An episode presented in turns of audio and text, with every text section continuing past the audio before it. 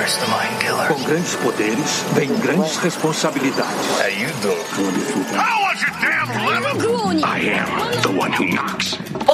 Poderes cósmicos, terabytes infinitos, dobras temporais, velas aromáticas e jantares românticos. Tudo o que o nerd sempre desejou em um só lugar. Junte os seus neurônios, pegue seus fones de ouvidos, mantenha as mãos e pés dentro do veículo e se prepare para nunca mais pensar da mesma forma com eles, os seus anfitriões do momento. Matheus o Japa. Seja cringe, mas não seja um otário. Guilherme Amarino, O ódio é uma outra faceta da paixão. Jessica Tinerman Dor, morte e depressão do outro lado. e Gabriel Mendes. Terminou com aquela, terminou com aquela musiquinha do Barney lá. Eu te amo, você me ama. Juntos somos uma família feliz. Você está ouvindo Contemporama.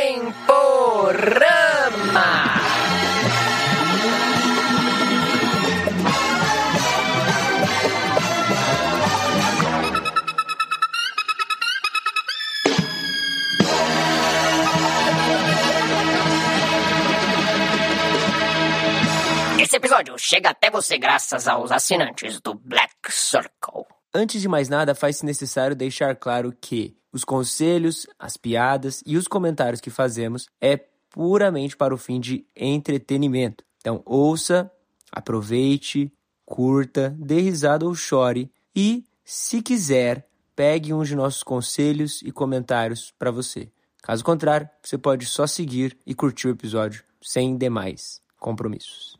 Beijos.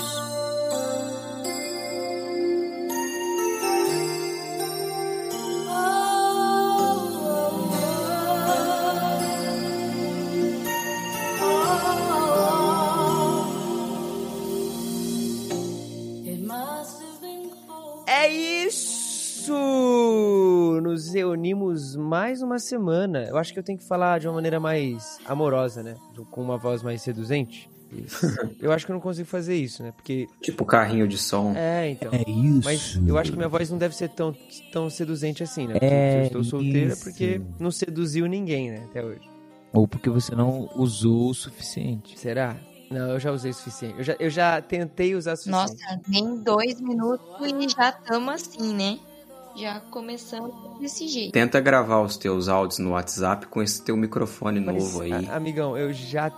Não é por falta de tentativa que estou solteiro. Guilherme Marino, você que já é o casado do rolê, por favor, nos seduza com a sua voz. Não! Não consigo. Silêncio. Não, vamos lá, vamos lá. Simplesmente é isso. Você que esperou um ano para este episódio, você que enviou a sua história, você que está esperando a sua amada ou então já a encontrou, você que estava na lama, mas agora vive uma vida de um grande lotus. Esse episódio é para todos vocês que quer conquistaram seu amor no último ano ou estão esperando ainda, como o meu amigo que está do meu lado tá aqui. Vamos lá, especial do Dia dos Namorados. O que que nós temos aí à frente? Histórias, nossas histórias. Olha só, dias de luta e depois dias de luta e dias de luta e dias de luta sem glória nunca. Uma folha amarela, uma folha amarela, amarela. Lembrei disso. É, é. Mas é aquilo, né? Quando, se, quando o assunto é amor e dia dos namorados, você só tem dois tipos de reações possíveis. E é, é isso que o amor te possibilita. Ou você está feliz, ou você está triste. Não, não existe um meio termo. Se você está esperançoso, fique triste. Porque né, é, é o que te falta. É o famoso. É um all-in. No amor é all-in. Ou você vai se dar muito bem, ou você vai se dar muito mal. Será que teremos histórias tristes este ano ou não? Ano passado não lembro se a gente teve. Eu posso começar com um clássico? É. O amor é fogo que arde sem se ver. É ferida Caraca, que dói passado. e não se sente. Eu falei isso no passado? É falou, contentamento assim. descontente. Eu não fiz, ó, sei lá, olha, é tão tão bonito isso. É dor que desatina sem doer. É um não querer mais que bem querer. É um andar solitário entre a gente. É nunca contentar-se de contente. Ele é bom com as palavras, hein? Esse tal de Luiz. É um cuidar que ganha em se perder. Esse tal de Luiz Inácio Lula da Silva. Não, eu de Camões, pô. Ô, ô, mas o Japa, você já ouviu falar no Teorema de Carlão? Clássico Teorema de Carlão, nosso querido Mano, você tá botando. Você já tentou pôr em prática o Teorema de Carlão? Amigão, aí você tá querendo me ferrar. aí você tá querendo me ferrar. Mas ó, Da, da Cora Coralina. poesia nova, não. A gente tem que recitar o Teorema de Carlão. Assim, Qual é o teu? Momento, Eu nunca momento, ouvi. momen- Momento eu, eu vou Teorema recitar, de eu vou Carlão. recitar. Momento poesia, recitando a, a, a melhor coisa dita pela banda Pedra Letícia. E começa assim. nossa, eu amo essa música.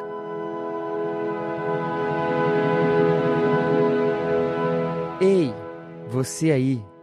Isso vai mudar a sua vida, então tente me ouvir. Eu melhorei pra valer com o Teorema de Carlão. E eu vou passar para você. Essa é pra você, amigo ouvinte. São quatro horas da manhã de sexta. Você não tem quem pegar, então eu vou te dar uma dica, seu besta. Olhe pra lá e veja aquela moça, aquela bem baranga. Ela diz problema. Ela tem bigode, sem falar na pança. Tente entender. Ela quer ser feliz como você. Ela também tem coração. Então faça uma boa ação. Pegue uma baranga. Diga que a ama. Chame-a para assistir DVD. Detona a Juliana Paz. Critica a Aline Moraes. E declame. Eu prefiro você. E não importa se ela, tem pesa se ela é pesada. Você tem que carregar. Até o quanto sobe pela escada, depois você toma um ar. Esse é o teorema de Carlão. Ó, palmas. Meu Deus. Palmas. E o Guilherme já foi de base, né? Caiu de novo.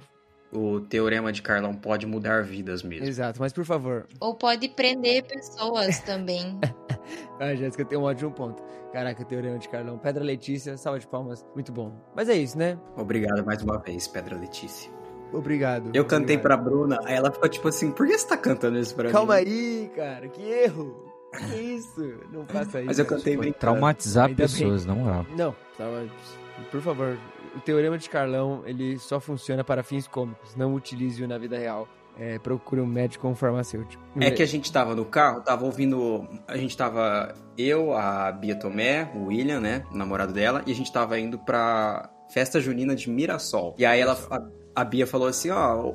O William fez uma serenata pra mim com essa música aqui, né? E era 2050 do Luan Santana, que é ele velhinho já, é, conversando com um molequinho que ele encontra na praça, e ele fala, ó, dá atenção pra sua menina, né, não sei o que, não sei o que lá, pra um dia você ter uma véia como a minha. Aí a gente ficou tipo, gente, isso não é música pra você cantar pra sua namorada, né, tipo, chamar ela de véia e tal. Aí a gente tava nessa de músicas para não se cantar. Boa. Teorema de Carlão é uma música, sim. Mas é isso, né? Chegamos mais uma vez nessa data. Enfim, né? Uma data inevitável, né? O Dia dos Namorados. Olha só, e a gente tá publicando exatamente no Dia dos Namorados, é isso? Não, um dia depois, né? O Dia dos Namorados foi ontem, no caso. Ou seja, você está ouvindo isso depois já de ou ter amado demais, pagado caro no restaurante, ou ter ficado em casa jogando videogame com seus amigos. Quais serão seus planos, Jéssica? Quais... Jéssica, qual, na verdade, qual foi o seu plano? Qual... O que você fez ontem? Já que a gente tá gravando no futuro, pensando no passado. Pois é, ela não declamou nenhum poema ainda. Quer dizer, pergunta muito complexa. O que eu fiz ontem que não aconteceu ainda, porque vai ser segunda. Eu provavelmente vou acordar e vou trabalhar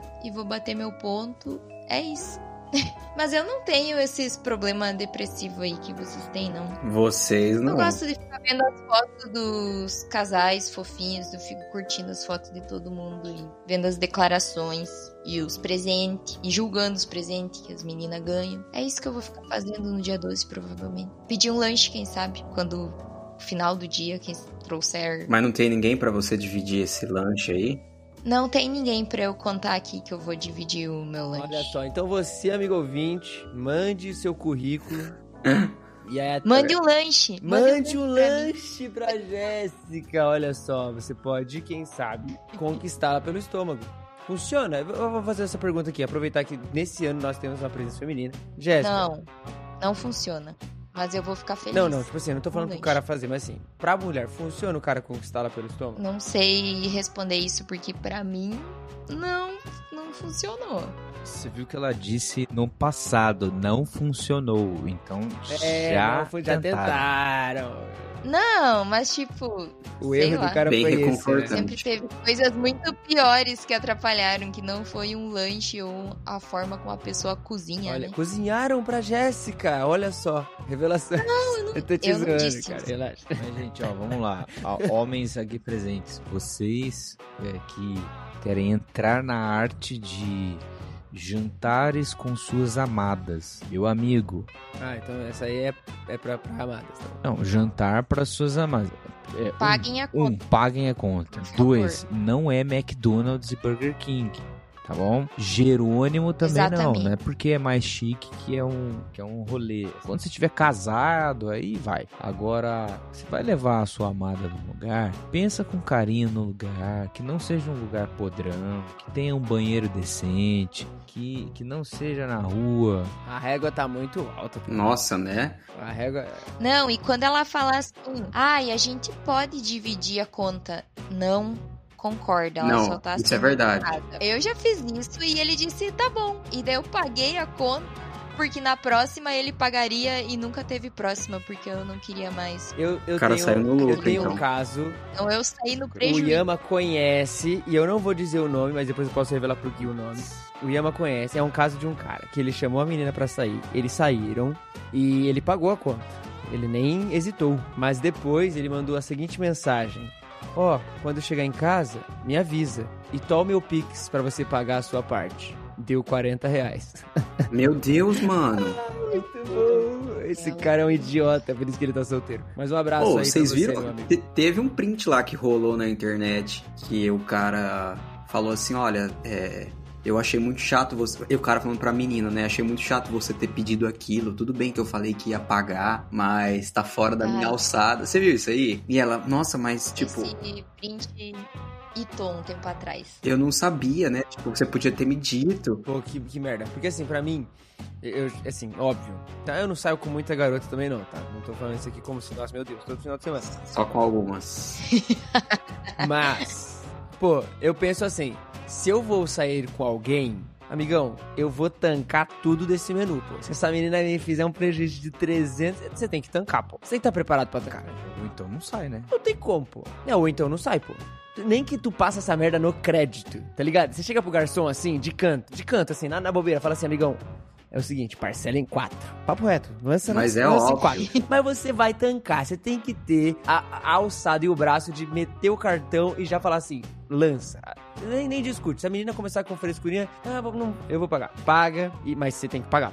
Senão você não pode cometer o erro de achar que vai dividir. Você não pode dividir. É é assim, né? Não tô dizendo que isso garanta que você vai dar certo. Já fiz isso e olha onde estou. Mas aumenta as suas chances. É uma boa demonstração de que você saiu da lama e está na direção do Lotus. Se você Nossa, tiver um cartão black ainda por cima, faz, faça a questão dela ver, assim, tipo, dá não- tira da carteira assim, deixa ela dar uma olhadinha Opa. e Aí eu errei, hein? finge costume. Mentira, gente, não, não vai. Esse é um episódio de dicas? A gente tá dando É, dicas já? dicas de relacionamentos. Dicas de A relacionamento. dica importante é Então tá um- bom, pague é um- a conta. é um- Dica número um. A dica número dois é tome banho. Importante, importantíssimo. De preferência, e escove o dente também. sim. Isso aí. Importante É. também. E não peça, tipo, é, onion rings, assim, essas coisas, se você for ter um momento com a sua namorada depois e tal. Não, uma Cebola dica. zero. Eu não sei como que é isso nos outros estados, tá? Aqui em São Paulo já é um costume muito popular, bem, bem bom, que é o uso da pochete. Eu sou um grande defensor da pochete, acho que todos deveriam utilizar, porque primeiro, homens, vou te dar uma dica. O celular no bolso não é esteticamente legal, tá? Fica a dica aí. Fica marcando a sua perna, entendeu? Visualmente é feio. Você comprando a pochete, você consegue colocar sua carteira seu celular na pochete, te ajuda.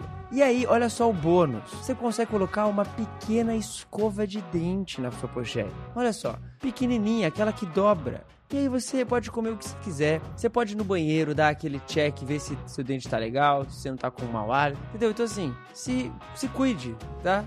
Seja alguém saudável, isso pode aumentar as suas chances. Novamente, não garante, tá? Tudo que eu tô falando aqui, eu vou sempre colocar esse, esse porém. Garante? Não garante. Mas ajuda. Nossa, é dicas de estilo também agora. Poxa. Não, pô, na moral, é que aí. Nunca achei que eu ia ouvir isso. São Paulo Não, tá estilo. usando Eu pochete. também tô impressionada. Não, gente, vamos ser sinceros. Estilo Tudo é bom. importantíssimo, tá? Se você usa E sapatênis. tiro não é marra. Se você usa sapatênis, já perdeu 3 pontos. Você não sabe usar uma camisa polo, você já perdeu 5 pontos. Cara, cada, cada coisa que você vai perdendo aí já. Por isso Eu que, não sei né? se eu já vi algum menino de pochete. Porra, Eu tô em São. Paulo? Nossa. Japa em São Paulo, isso é moda. Eu não sei que São não. Paulo é essa. É, pois é. Gui, tu, tu tá fora? Eu tô fora da moda. É, porque o Gui não sai de casa, né, mano? Pô, o Gui só sai de casa pro aeroporto e. É, me- meu.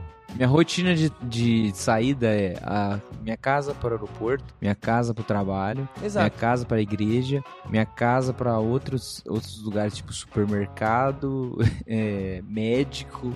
Não tem, não existe rolê. Restaurante às vezes, mas é um, outros, outros rolês. Ah, não, mas eu sempre tô de pochete e o Gui sabe que é verdade. O Tito também, mano. Ele tá sempre de Não tem pochetinha. como, a pochete é, é- é um negócio. Mas aí fica também a dica, gente. Vocês têm que aprender a se vestir bem. Isso aqui é uma ótima dica também. Dá uma olhada no Pinterest, assim, no- nos looks legal, entendeu? Vê uma peça de roupa maneira. Eu sei que você gosta de usar aquela camiseta de sempre, mas aprende a usar ela de uma maneira que, né, funcione Eu melhor no seu dar uma corpo. dica que, inclusive, eu gosto muito de usar, mas uma dica que é importantíssima. Querido amigo nerd. É, eu- essa dica é importante. Pode falar. Você vai sair e tudo mais.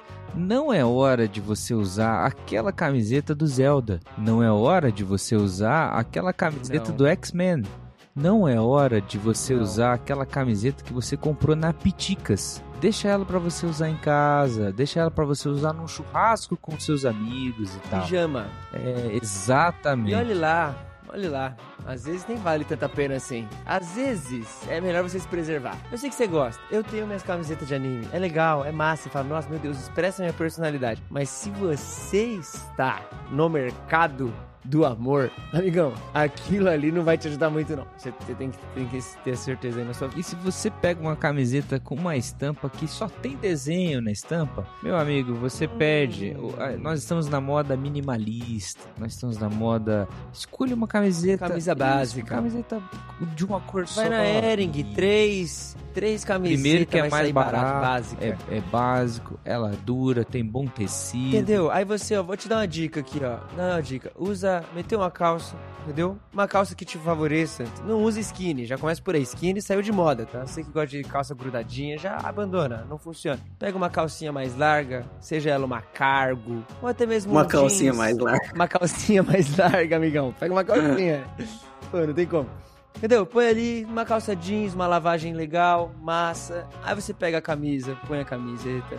Aí talvez você olhe e fala, pô, essa camisa aqui pode funcionar pra dentro da calça. Não sei, faz esse teste. Vê se te agrada esse look aí. Se não agradar, beleza. E aí, vamos supor, estamos em outono, joga uma camisa. Vamos supor que a calça seja uma calça no tom escuro, a camiseta preta. Joga ali uma camisa clara por cima. Sabe? Uma camisa. Camisa.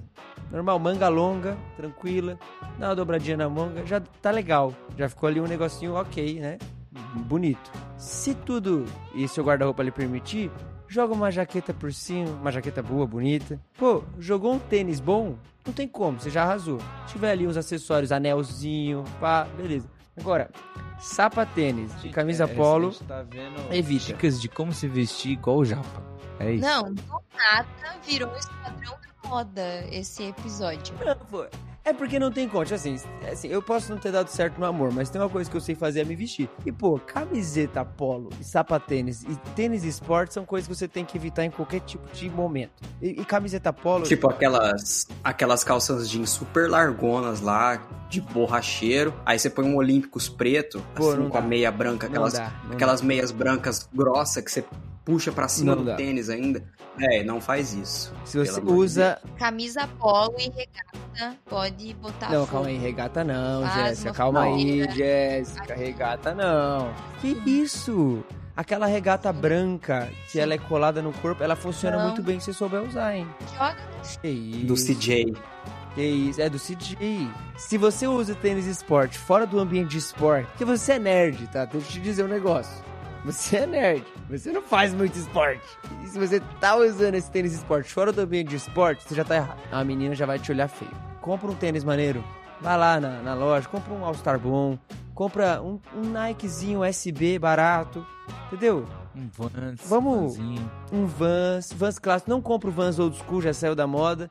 Pega ali um Vans normal ali, preto, básico, ou até mesmo aquele que você só põe o pé que não tem cadarço, maneiro. Deu, vamos, vamos dar essa valorizada aí. Você tá solteiro, talvez seja porque você não toma banho, não escova o dente e não se veste bem. Então você tem que ajudar a mulherada a, a te ver, não sei. Se vestir igual o Bossa, sandália de Jesus, um shortinho curto e um cabelinho dividido no Mas, meio. ó, ó Pronto. a gente só tá falando pros, pros moleque.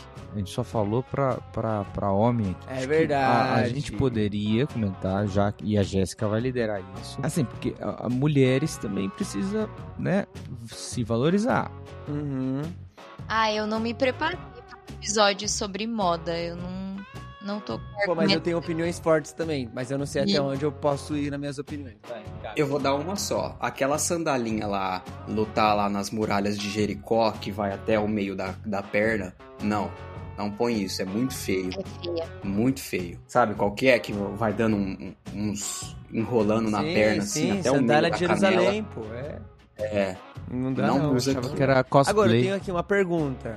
No universo feminino, assim, o quão bem vistos são essas sapatilhas tipo Melissa, assim, rasteirinha? Melissa. É, o Melissa é um exemplo, né? Mas, assim, essas rasteirinhas, assim, sapatilhas, assim, é meio, é meio estranho, né? Não? É que elas são muito confortáveis. Hum, mas aí é igual o tênis Então é esporte. que- É, Não tipo, use.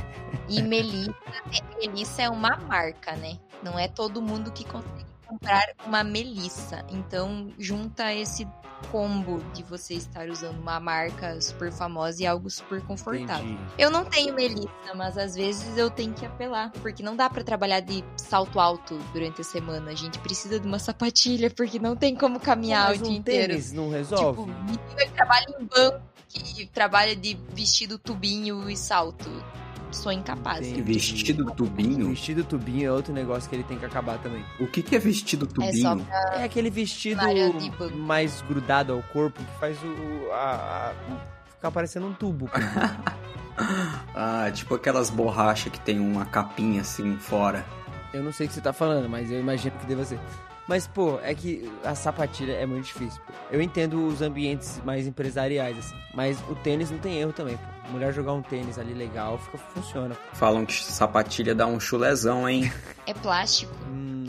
Dá mesmo. Tá, a Jéssica agora vai te dar um conselhos de moda. Jéssica, o que, que a menina precisa vestir minimamente pra ela ficar ok, assim? Não. Vamos. As nossas ouvintes, elas são todas lindas, maravilhosas. Eu não tenho que dar conselho pra nenhuma delas. Elas estão Isso, perfeitas. jamais. Nós, nós estamos numa posição de autoridade aqui, gente. A gente tem que, tem que informar o público. Eu não tô.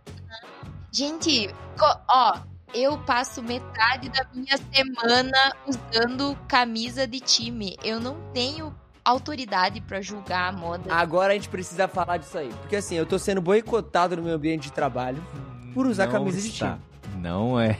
O que é uma brincadeira. Inclusive, estou agora vestindo a camiseta da Lusa. E o Guilherme Amarino tá, tempo tá pra me dar uma camiseta do Palmeiras. Aliás, está aqui. É pô, verdade. Ca- camiseta de time tem que entrar no outfit, tá? De homem e de mulher. Fica muito bem. Eu sou defensora 100% dessa Eu, ideia. é, tamo junto. Então, se for a do Vasco, a do ano passado ainda, que ganhou o prêmio da camisa mais bonita, você sai, no- já sai na frente.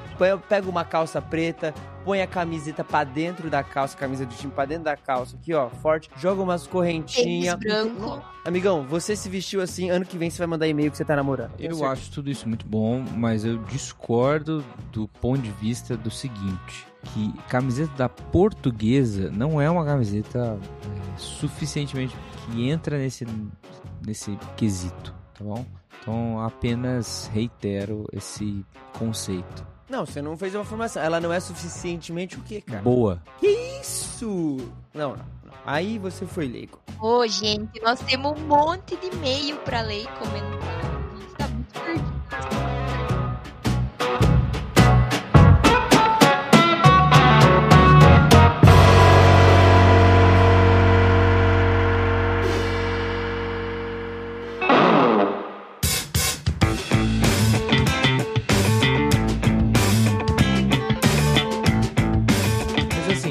Nós vamos fazer hoje? Ah, o episódio do, do Dia dos Namorados, embora a gente tá dando um monte de dica de moda aqui, não é um reality show para você sair, se vestir melhor ou saber como conduzir um, um bom encontro. Ah, aqui nós abrimos um espaço e divulgamos há algumas semanas atrás que caso você queira tivesse o desejo, né, caso você quisesse enviar para nós uma boa história de amor ou desamor, você poderia ter enviado. E aí, algumas pessoas enviaram, já separou aí uma porção de histórias e a gente vai ler e comentar cada uma dessas histórias. Olha só. Dia dos namorados é isso, né? Tipo, é só a gente ouvir as histórias dos outros e comer um bom brigadeiro. Ou então você nem vai estar tá ouvindo, você vai ouvir esse, esse episódio depois, só para dar risada das pessoas, etc. Ou chorar, né? Porque você não tem uma história de amor.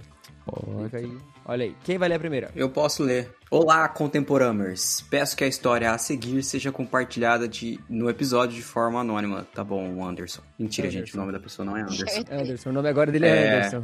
Tá bom, vai ser Anderson. Era agosto de 2013. No auge dos meus 15 aninhos, eu achava que teria maturidade para namorar. Paz, hello, custava impedir. E estava trabalhando no administrativo de uma empresa de tecnologia como jovem aprendiz. Caramba, começou já voando. Um belo dia, percebi que um certo asiático... Nossa, mano. Então, calma aí, que eu acho que ela é uma menina, né? E você tá lendo. Chamou de Anderson, mas eu acho que era uma menina. Tá bom, Andréia. Desculpa, Andréia, eu errei seu gênero. Um belo dia, percebi que um certo asiático sempre aparecia na recepção para lanchar e conversar com as recepcionistas. Oh, o Dima aí. Sem coragem para ir falar com ele, perguntei para elas: Quem é aquele cara que sempre vem aqui? Ele é bonitinho. Para o meu desespero adolescente, ele era irmão de uma delas. Ok, eu já dei essa rata também. Combinamos de passar meu telefone para ele e, caso ele tivesse interesse, me enviaria uma mensagem. Deu certo, galera. Começamos a nos conhecer, conversar e, enfim, começamos a namorar. Quando estávamos em novembro de 2013, e especificamente 27 de novembro de 2013, o cara foi marcante. Meu namoradinho me chamou para sairmos depois do trabalho. Fomos ao Charles, não tem mais no Brasil. Vocês lembram desse Charles? Eu não lembro, não. Não sei. Pode ser algo, algo do, sei lá, Rio de Janeiro. Será algo parecido com o Subway, né?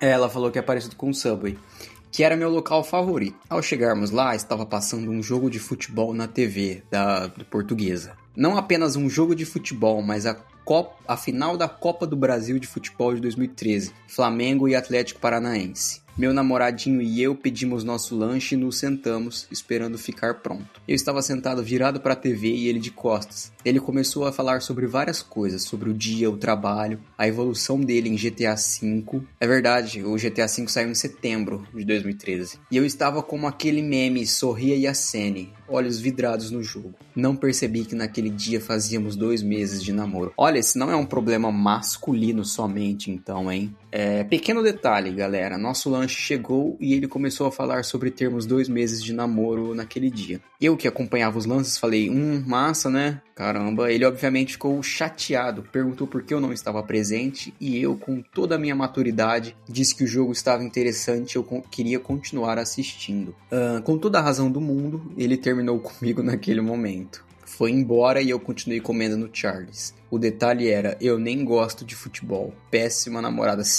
Nossa, demais. Mas juro que evoluí. Quem sabe no próximo episódio de especial dos Dia dos Namorados eu conto uma história que deu certo. É isso, espero que escolham a minha história para o episódio. Mais um motivo para compartilhar o podcast com os meus amigos. Manda pra ele Pô, e, e eu não aproveita achei, e eu não achei que ela era uma péssima namorada, não. Desculpa. Me desculpa. Oh. Me desculpa. Nossa, mas esse e-mail me deixou muito confusa, porque eu não sei se eu entendi exatamente o que O aconteceu. nome disso é falta de diálogo, né? Tipo assim, pô, era só o cara falar assim, nossa, você está meio ausente, isso tá me deixando chateado. Mas beleza. Aí o cara, tipo, ai, hoje é meu, ai, dois meses de aniversário e você não vê o, o- conversa comigo, fica vendo o, o Flamengo, o Atlético Paranaense, vou terminar com você. Pô, cara, vai se Não, é, ferrar, não né, precisava mano? terminar. Nossa, pô. Não precisava terminar. Mas, mano, a evolução dele em GTA V, velho. Ela queria que terminasse. Lógico que, Se ela não lógico que queria.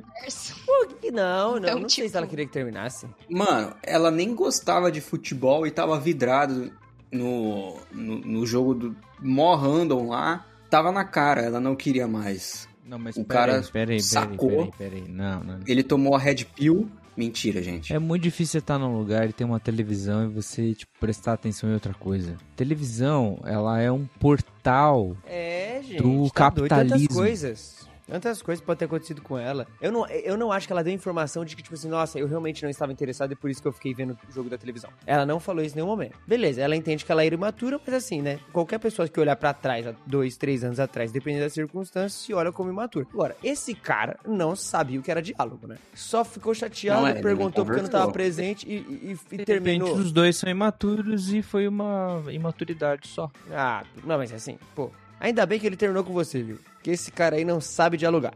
Se não sabe dialogar, Ele era um asiático. Onde você tava em 2013? Ah, foi pego, seu safado. mas se no auge dos 15 anos dela, eu em 2010 2013, com 12, tava namorando com ela. ah, ah, então, assim, me desculpa. E primeiro, eu nem sei onde era Charles e eu nem gosto do Subway, então provavelmente eu não te levei lá. Na minha época, eu levava no Hamburgão, o melhor lanche de Arujá, tá bom? Mano, você não tinha 12. 2013? Ah, não, 2013 tinha 14, é verdade. É, Hum, então era eu. Esse cara. Tá lá. zoando. mas Não, enfim. Eu nunca terminei com ninguém, só pra deixar claro. Sempre Só chorei. terminaram Só com terminaram comigo. Ó, o Andréia, ex-Anderson, eu acho que você precisa voltar a trabalhar no administrativo de alguma empresa e tentar mais uma vez. Esperar algum um certo asiático. Mais uma vez. Eu tenho uma dica importante Não confio em Isso. asiáticos. também. É, mas escolha um lugar sem TV. Mais uma Acho dica importante. pra, pra date. Importante, importante. Na moral, outra, outra dica importante. Talvez você tenha TDAH. Então. É, Procure um médico. procure- Antes de namorar. É, Isso, calma aí, isso é uma dica importante também. Tipo assim, pô, não sei como que é a cabeça da maioria aí. Procura um médico, terapia. Pô, essas coisas podem te ajudar aí a impedir que relacionamentos acabem, tá? É, você tendo um laudo na mão, o cara pode te falar assim: ah, tá. E aí ele não vai Exato, criticar o fato exato. de você ficar olhando pra TV o tempo todo. É. Exato. E se ele criticar, você pode processá-lo. É. Porque você tem um laudo na mão.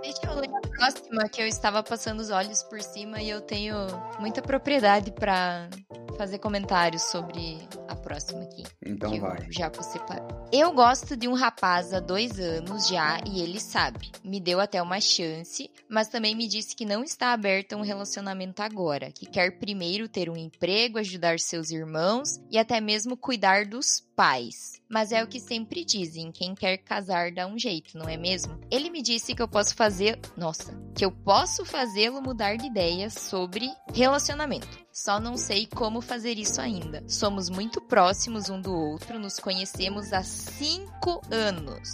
É um cara incrível, bonito, inteligente, cuida das pessoas, sabe muito bem da palavra de Deus e tem seus valores como cristão. Enfim, é o homem completo pra mim e não quero perder a oportunidade de tê-lo como meu marido futuramente. Ele me trata muito bem e com muito carinho e já me disse que tem tido um sentimento por mim que não sabe identificar ainda. Ou seja, eu ainda tenho uma chance. Vocês podem dar dicas de como conquistá-lo ou isso é bobagem? PS, ele disse que se um dia for namorar, a primeira pessoa que ele tem em mente sou eu. Eu posso Nossa, fazer um comentário?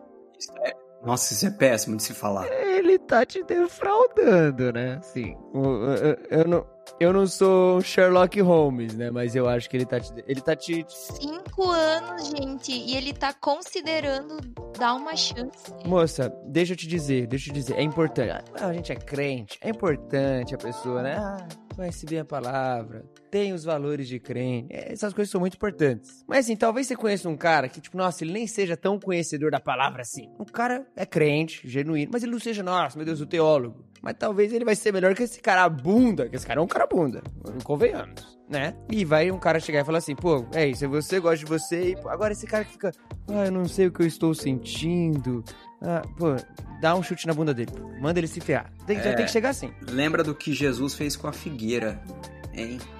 Lembra do Pesado. que Pedro fez com a orelha de Malcolm, pô. Corta a orelha dele, pô. Eu, nossa, eu, eu vivi isso, eu passei por uma situação igual, que eu achava que era tipo, assim, a- que nem ela descreveu, essa é a pessoa perfeita pra mim, é com essa pessoa que eu quero casar e eu preciso conquistar essa pessoa. Não fiquei nisso, não fiquei cinco anos, mas eu fiquei um ano e meio. E assim, um dos maiores arrependimentos que eu tenho da minha vida é desse meu um ano e meio perdido. Porque a gente fica nessa expectativa de que, não, agora vai dar certo. Agora ele vai tomar coragem, vai gostar de mim de verdade. Agora eu vou conseguir conquistar ele. Só que se ele quisesse, em menos de um ano vocês já iam estar namorando. E eu demorei bastante tempo pra perceber que eu realmente estava sendo só enrolada. Tudo que ele queria era, sei lá, alguém Era pra. alguém pra ajudar ele quando ele não ficar sozinho, pra não se sentir É, sozinho. Carente. Alguém pra suprir carência, exatamente. Era tipo assim, pra namorar, ele conseguia super rápido quando ele queria. Mas quando terminava o namoro, daí era da Jéssica sempre que lembrava. E eu fiquei muito tempo presa nisso, e isso é uma coisa que, assim, eu tenho muito ódio quando eu lembro. Porque, assim, eu perdi uma boa parte da minha vida, provavelmente não olhando pra oportunidades muito melhores, pra pessoas melhores que apareciam pra mim, porque eu tava presa nisso. Que eu criei na minha cabeça que era pra ser ele e que ele gostava de mim, mas faltava coragem, não tava pronto, não tava preparado ainda. Então, assim, a gente pode estar errado? Pode estar muito errado. Quem sabe ele realmente não, tá Não, pronto. não, Jéssica, Mas- não. A gente Mas, não tá ó. errado, não. A gente não tá. Desculpa. Não tem como a gente tá errado. O cara tem que dar o papo di- direto, assim, mano. Eu não Não. tô. Não tá o momento da hora, falou. Mas o cara vim, mano, o cara falar assim: ah, se um dia eu for namorar, a primeira pessoa que me vem na cabeça é você. Mano, que maluco. Nossa, Moça, é, é assim, moça, é assim, é assim. Eu entenderia se você chegasse até num nível, tipo, ah, igual chegou a Jéssica, assim, um ano. Beleza, assim. Ainda mais que a Jéssica olha e fala, pô, me arrependo extremamente e tal. Mas quando você tá vivendo na parada ali, pô, realmente você acha que vale a pena, etc, etc. Até no máximo, agora, cinco anos que vocês se conhecem e esse cara tá assim com você, me desculpa. Você ouvindo essas nossas dicas e você decidir acatá-las, você não precisa nem dar satisfação a ele do porquê você vai sumir ou sumiu. Você não deve isso a ele, tá? E como eles estão nessa há cinco anos e o emprego pode ser uma desculpa para achar um emprego. E o, Tipo- o lance que ele sabe que ela gosta dele há dois anos já. Eles se Então. conhecem há cinco e há dois anos ele, já tá sabe. Só... É, deixa eu falar o seguinte, eu vou falar uma, uma coisa só. De, vamos dar nota pra nível de defraudação caso aparecer aqui. É, esse é um clássico 5 na def- defraudação, de 0 a 5. Esse é o clássico. É a nota máxima esse negócio aí. Porque é o seguinte, fuja desse tipo de situação. An- aprendam antes que seja tarde demais, meus amiguinhos e amiguinhas. Não sei da parte de alguém? É não. É mais fácil você. Ah, eu não sei se gosto de você. É um não, gente. Ah, eu não estou pronto. É um não. Ah, se um dia eu for namorar, você vai ser a primeira pessoa. Isso é um não, tá? Enquanto quanto antes vocês souberem, isso significa que ou esse moço ou uma outra moça, caso você seja um menino passando por uma situação parecida que é com essa, é ele não gosta de você, tá bom? Se gostasse, já tinha dado um jeito. Pronto. Deixa eu dar outra dica nesse caso também, que é assim. Ela diz que eles são muito próximos. Isso também é um problema, porque às vezes as pessoas ficam naquela, ah, eu não quero romper pra não perder a amizade. Mas infelizmente, às vezes em alguns casos a gente precisa perder a amizade pelo menos por um tempo, senão a gente continua ficando preso naquele negócio. Então, em alguns casos eu sou muito a favor para de seguir em rede social, bloqueia, pelo menos até você conseguir tirar isso da frente, sabe? Porque se você ficar preso nessa ilusão de que vocês vão poder ser só amigo, quando vê ele vai continuar te enrolando por mais um tempo. Porque isso já aconteceu comigo também. Hoje eu consigo conviver, eu continuo convivendo com essa pessoa, é tá num relacionamento e pra mim é tipo a coisa mais normal do mundo. Mas quando aconteceu, eu tive que colocar um fim tipo, ponto final mesmo, porque ele pode continuar te procurando pra conversar, ele pode continuar querendo ter contato contigo, dando a desculpa de que é só amizade, e nisso ele vai continuar te enrolando por mais um tempo. Então, bloqueia, corta. E, ó, Às vezes é necessário. vida. diretamente, falando diretamente com esse cara agora. Você falou, né? Ah, ele é conhecedor da palavra de Deus, os valores cristãos, não sei o Não quê. é, não. Esse cara, deve- esse cara deveria saber que Deus odeia esse tipo de atitude, ok? Então sai fora desse maluco que ele não sabe nada. É, esses negócios de cara que conhece a palavra de Deus. Gente, ah, ele é bonito, inteligente. Se ele não for muito bonito, for mais ou menos inteligente. E sabe mais ou menos da palavra de Deus, mas ele gostar de você e te tancar e falar assim: beleza, eu vou namorar com você porque eu gosto de você. Ele for um homem suficiente pra isso, fica com o cara que é mais ou menos, nesses outros sentidos. Tipo assim, né? Ah, saber muito bem da palavra de Deus. Pô, até aí. É, a gente tem que definir uma coisa aqui, porque saber muito bem da palavra de Deus é saber muito bem da palavra de Deus. O que talvez a gente confunde é que saber teologia não é saber da palavra de Deus. O cara curtir todas as coisas teológicas possíveis aí, porque tem modinhas e gente, perfis de Twitter que são super teológicos, etc. É, aliás, uma dica importante para as mulheres aqui presentes. Se o cara fala de teologia na internet, fuja. É que esse cara tá zoando. Não, mas é exatamente. Fuja. Fuja. Procure alguém. Assim, se ele fala especialmente na internet. Especialmente na internet. Procura alguém que, que seja sincero diante de Deus. Às vezes o cara ele não sabe todos os argumentos teológicos sobre a sua teologia. Ele- às vezes ele não sabe todos os grandes teólogos da história. Às vezes ele não sabe essas coisas, mas ele é honesto com a palavra de E Deus. o inverso Às vezes- também é, é verdade, né? Sim. É, o cara acha, ah, a menina tem que saber o que eu sei. Às vezes ela não vai saber. Tem outra coisa também, às vezes é uma questão de só estar muito apaixonada também. E daí a pessoa sempre é a mais, mais, É. mais. Moça, eu tenho certeza que você é uma moça muito legal, muito interessante, provavelmente muito bonita. Por favor, você já perdeu cinco anos da tua vida por causa desse louco, sabe? Vai ser provavelmente doloroso, mas corta, isso, Corta. porque ele não Corta, te merece. Corta. Verdade, eu vou dizer merece. uma última coisa, a última coisa que eu digo sobre esse coisa assim, e é voltado ao cara.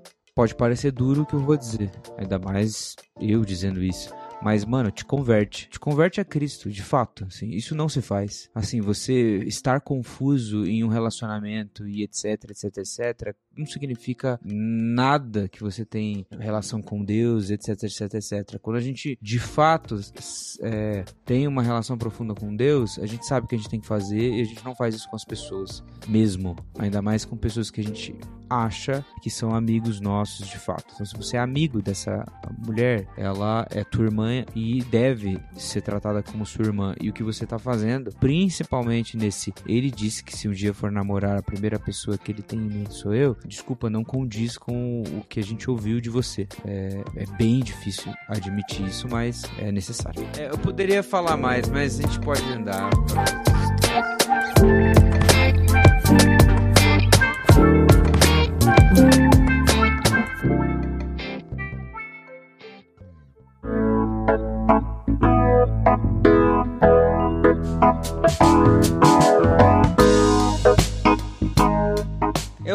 vou ler, a próxima, eu vou ler a próxima. O ódio entre uma mulher e um homem. Apesar de ser controverso o título do assunto, essa é a minha história com a minha noiva. Me chamo Eli Everton e tenho 27 anos e minha noiva Gabriele, 20. Congrego atualmente na Igreja Batista Manancial, no, no bairro Nova Pampulha, em Ribeirão das Neves, Minas Gerais. Congrego nessa igreja há mais ou menos 3 a 4 anos. Gabriela e eu tínhamos um profundo ódio um pelo outro. Ela nunca gostava da minha pessoa e eu também nunca gostava dela, no sentido comum. Eu nem ia com a cara dela, eu achava ela irritante, metida a besta. E Gabriele me enxergava da mesma forma, na verdade, até mais pesado. Chato, ignorante, inconveniente e muito mais. A ponto dela dizer que um dia orou a Deus para que ele me tirasse da igreja e me mandasse para outro lugar. Caraca, muito pesado, cara. Tu era Pô. muito Meu chato, cara. Só faltou ela falar que tu tinha. Só era faltou ela chato. falar, tipo, tu tinha bafo e ela não aguentava te ver. Você tem caspa na barba, cara. Se manca. Quando o período da pandemia chegou e foi necessário que todos ficássemos reclusos, os cultos não podiam parar. E aí começamos a estudar formas de fazer o culto online. Como muitas pessoas tinham medo de ir à igreja, o louvor ficou bem desfalcado na época e eu não fazia parte do louvor. Eu estava em um hiato. O famoso sabático, né? E desde que cheguei à igreja não havia participado e nem mesmo tinha essa intenção. Com a necessidade do período pandêmico, eu resolvi ajudar no louvor do culto de jovens e tanto eu quanto Gabriele tivemos que nos aproximar, entre aspas, obrigatoriamente. Mas a nossa comunicação era a mínima possível e nem passava pela minha cabeça algum sentimento ou algo do tipo por ela. Com essa aproximação mínima, começamos a conversar, mas ela continuava me odiando e eu a odiando também. Em 2021, meados de agosto, começamos a conversar mais. Ela estava passando por um momento difícil, eu percebia que ela estava abatida e logo descobri que estava triste por causa de uma decepção amorosa que aconteceu com ela, mas que eu nem fazia ideia.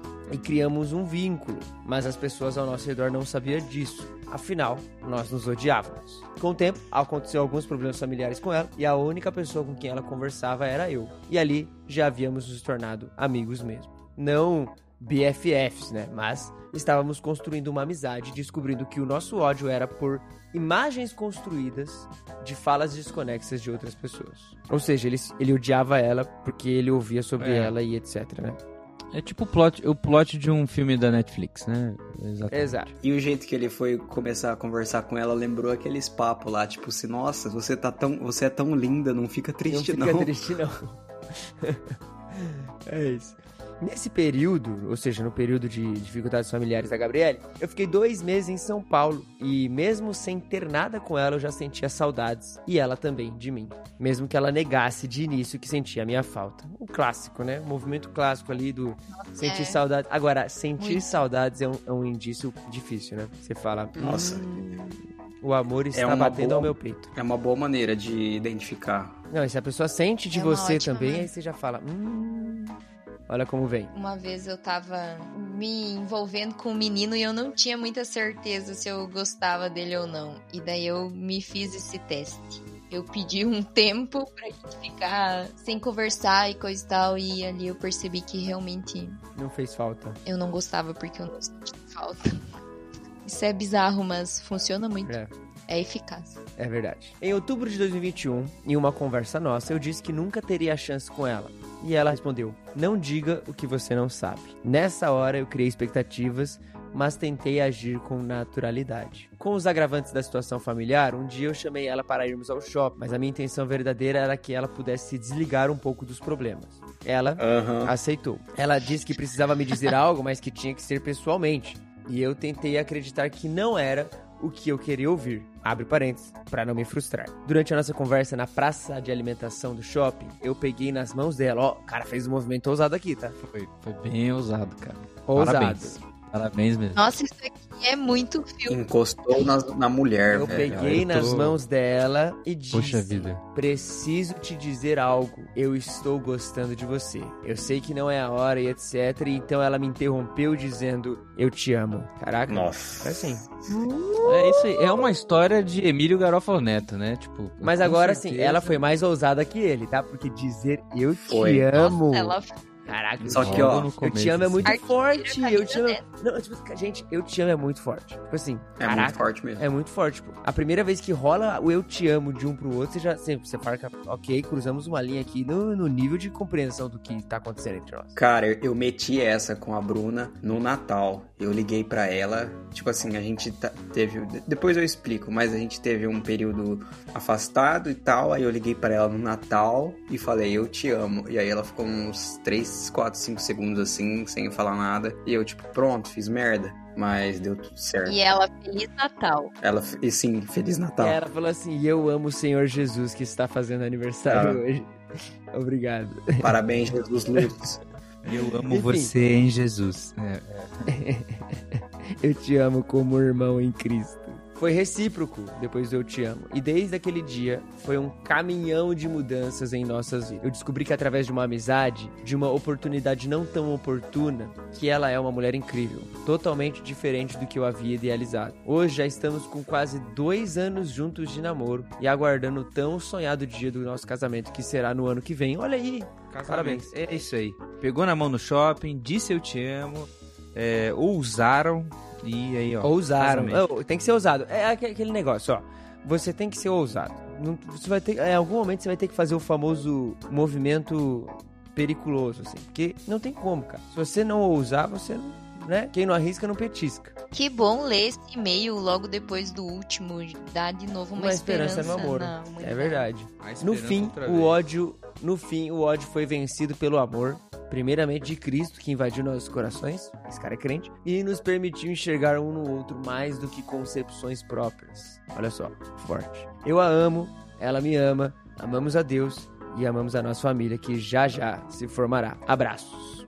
Olha só, Abraço. obrigado aí, Eli Everton e Gabriele. Olha como Pô, eles- ele terminou com aquela. Terminou com aquela musiquinha do Barney lá. Eu te amo, você me ama. Juntos somos uma família feliz. Com um forte abraço e um beijo eu te direi. Meu carinho é pra você. Bruno, eu te dedico. Ela odeia essa música, mas o cara terminou dessa forma aí. Ela odeia essa música, mas eu te dedico, é muito bom. Cara, eu, eu gosto de movimentos ousados. Eu gosto de pessoas que são claras e diretas. E todo o sucesso aí pro casamento dessa, desse casal corajoso, viu? Corajoso mesmo. Tá vendo, ó? ó tá vendo? E, tipo, esse negócio aí de amizade que fica enrolada há 200 anos, que os caras, ai, não sei se eu gosto de você, mas nós somos amigos, não sei o que lá. Então, comecem se odiando e aí deixa a- aí, o amor pô, florescer.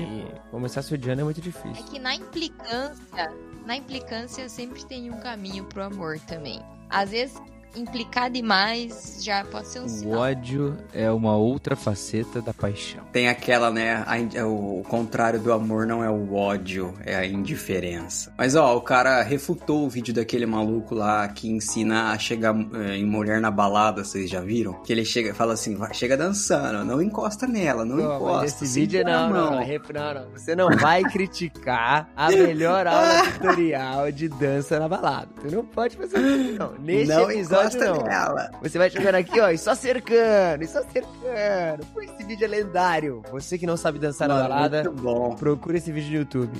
Como chegar na menina na balada. Lendário. Sim- Ai, Deus.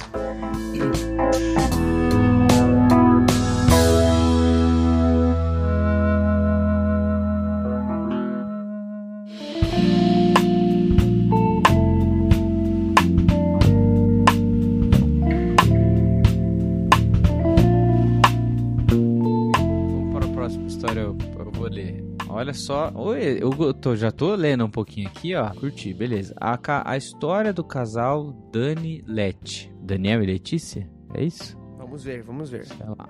Hamlet. Vamos lá. Numa semana de música sacra no Seminário Batista do Cariri, localizado no interior do Ceará, tive a oportunidade de conhecer pessoalmente alguém que apenas em fotos eu conhecia. Olha só, o seu nome é Letícia. Essa garota sempre chamava a minha atenção. Tinha muitos amigos entre os batistas e entre os entre seculares. O que, que é isso? É uma igreja secular? É. eu não entendi. É Não batista, era presbiteriano e seculares. é, Igreja Secular do Reino de Deus. Não era, não era fácil fugir de haver em redes sociais. Guarde essa informação, tá bom? Aí ele continua. Bom, nesse sentido, eu já tinha altas expectativas sobre a sua pessoa. Ah, ele tá falando da Letícia, incluindo, é claro, a sua avantajada beleza. Eu não sei se é exatamente o que ele quis dizer. Porque avantajada dá um, um outro tipo de, um de outro adjetivo, sinal, é. né? Mas vamos lá. Assim, também é fácil deduzir a expectativa que eu tinha de procurar ela e de poder conversar com ela. E eu conversei com ela, sim, sim, mas não foi como esperado. Eu lembro de que ela foi bastante brincalhona. Eu não lembro muito porque isso aconteceu há uns 5 anos. Peraí, ele não lembra muito porque é só 5 anos que faz? É, Pô, é o tá que? falando aqui do- da primeira conversa há cinco anos atrás. É muito difícil de lembrar também. Não, peraí, 5 anos não é muito Eu não difícil lembro. lembrar, Mas ele tá pelo dando- amor de Deus. Ô Gui, eu não consigo lembrar da minha primeira conversa com muita gente que foi, tipo, mês passado, cara. Mas Pô. você é a pessoa que ele achava mais bonita de não sei da onde, Mas- pô. Avantajada beleza e ele não lembra. Beleza, cegou ele. Tava Não, gente, tem, tem, tem, tem remédio pra memória, gente, pelo amor de Deus. Vai lá, Pô, eu, mas eu não sei se eu lembro desse negócio de primeira conversa, não, mas tudo bem. Vai. Eu lembro da minha primeira interação com você. Pô, mas aí, pô, é que eu sou inesquecível, né? Ai, meu Deus do céu. Românticos. Qual foi a sua primeira interação comigo? Foi no Twitter Ah, que você falou alguma coisa sobre não ler Huckmacher. E eu falei, pronto, tá aí. Não, mas agora vamos lá. A primeira interação pessoalmente. Quando foi e qual foi? Pessoalmente, não, já eu não lembro. Pô, Eu vou continuar o e-mail do, do moço aqui, tá? Pode ser? Mesmo assim, eu lembro de sua expressão amigável e gentil.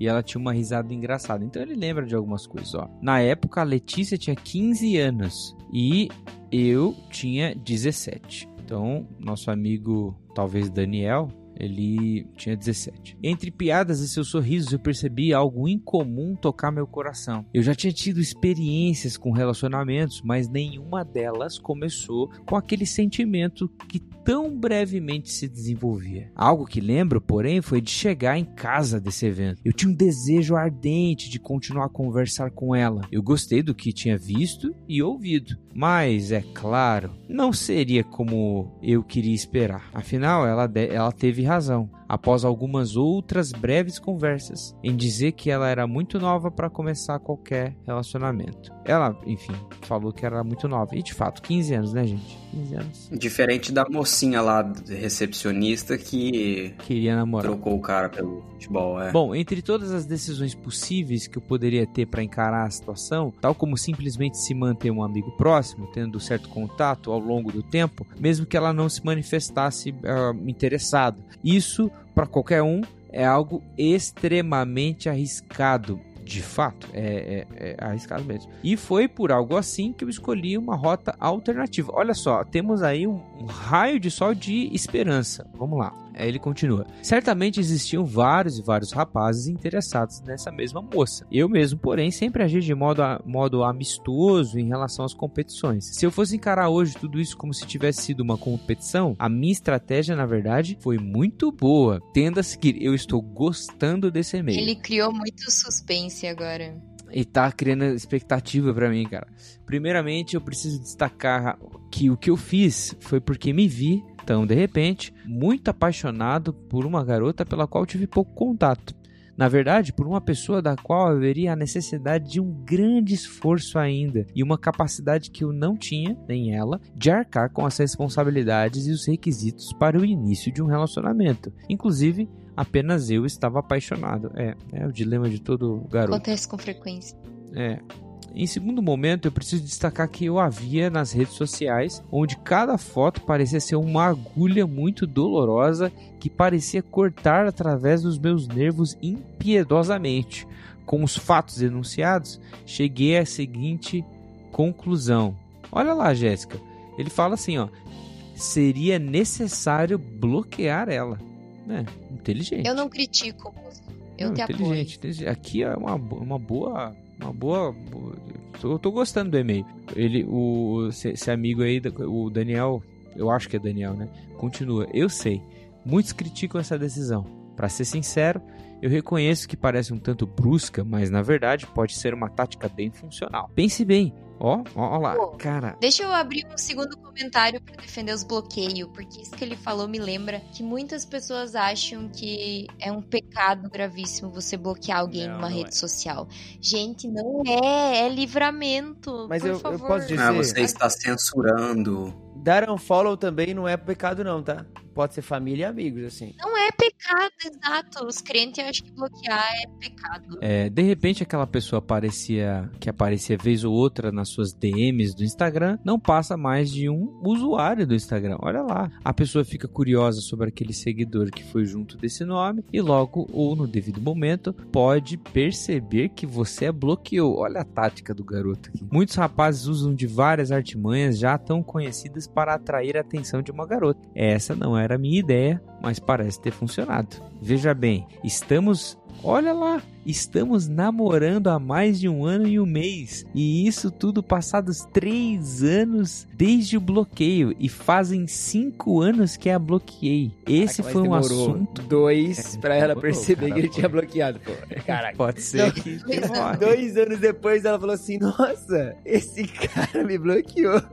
Sabe aquele meme da menina, da, da senhorinha lá do Titanic? Muda, ao invés dela jogar o, o- a, a pedrinha azul lá, muda pra ela com o celular, assim, percebendo que ela vai fazer 95 anos. 95 anos, cara, que esse cara me bloqueou. Caraca, pô, tu- mas assim, tu foi guerreiro, tá? É óbvio, ele não tava esperando, né? Isso é uma, uma coisa importante ser, di- ser Sim, dito. assim. Não adianta você bloquear a menina achando que ele não tava esperando e calhou. Que deu de- certo.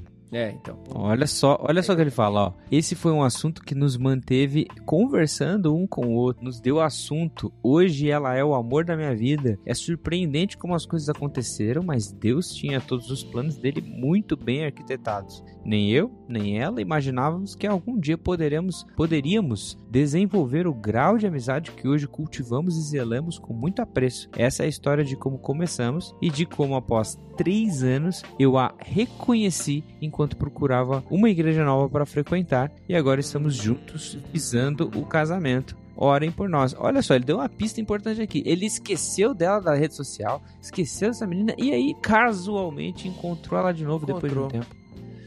É. Olha só, É. deu sorte no amor. é tipo- Eu tô sem palavras pra essa história. Parabéns, somente Sim, parabéns. sim. Todas as dicas que eu poderia dar elas estão nessa história. É uma versão melhorada daquilo que o povo fazia, tipo, começo dos anos 2010, né, no WhatsApp, quando você tava triste, você ia lá e tirava a foto pra pessoa vir perguntar, nossa, o que, que aconteceu, né, por que, que você tá sem foto? Ou então, quando você tava no MSN, ficava entrando e saindo até a pessoa te notar. O cara foi, nossa, assim, ele cultivou um pezinho ali de, de feijão que cresceu e muito. Parabéns aí pela fibra moral. Às vezes as coisas dão certo. Às vezes dão.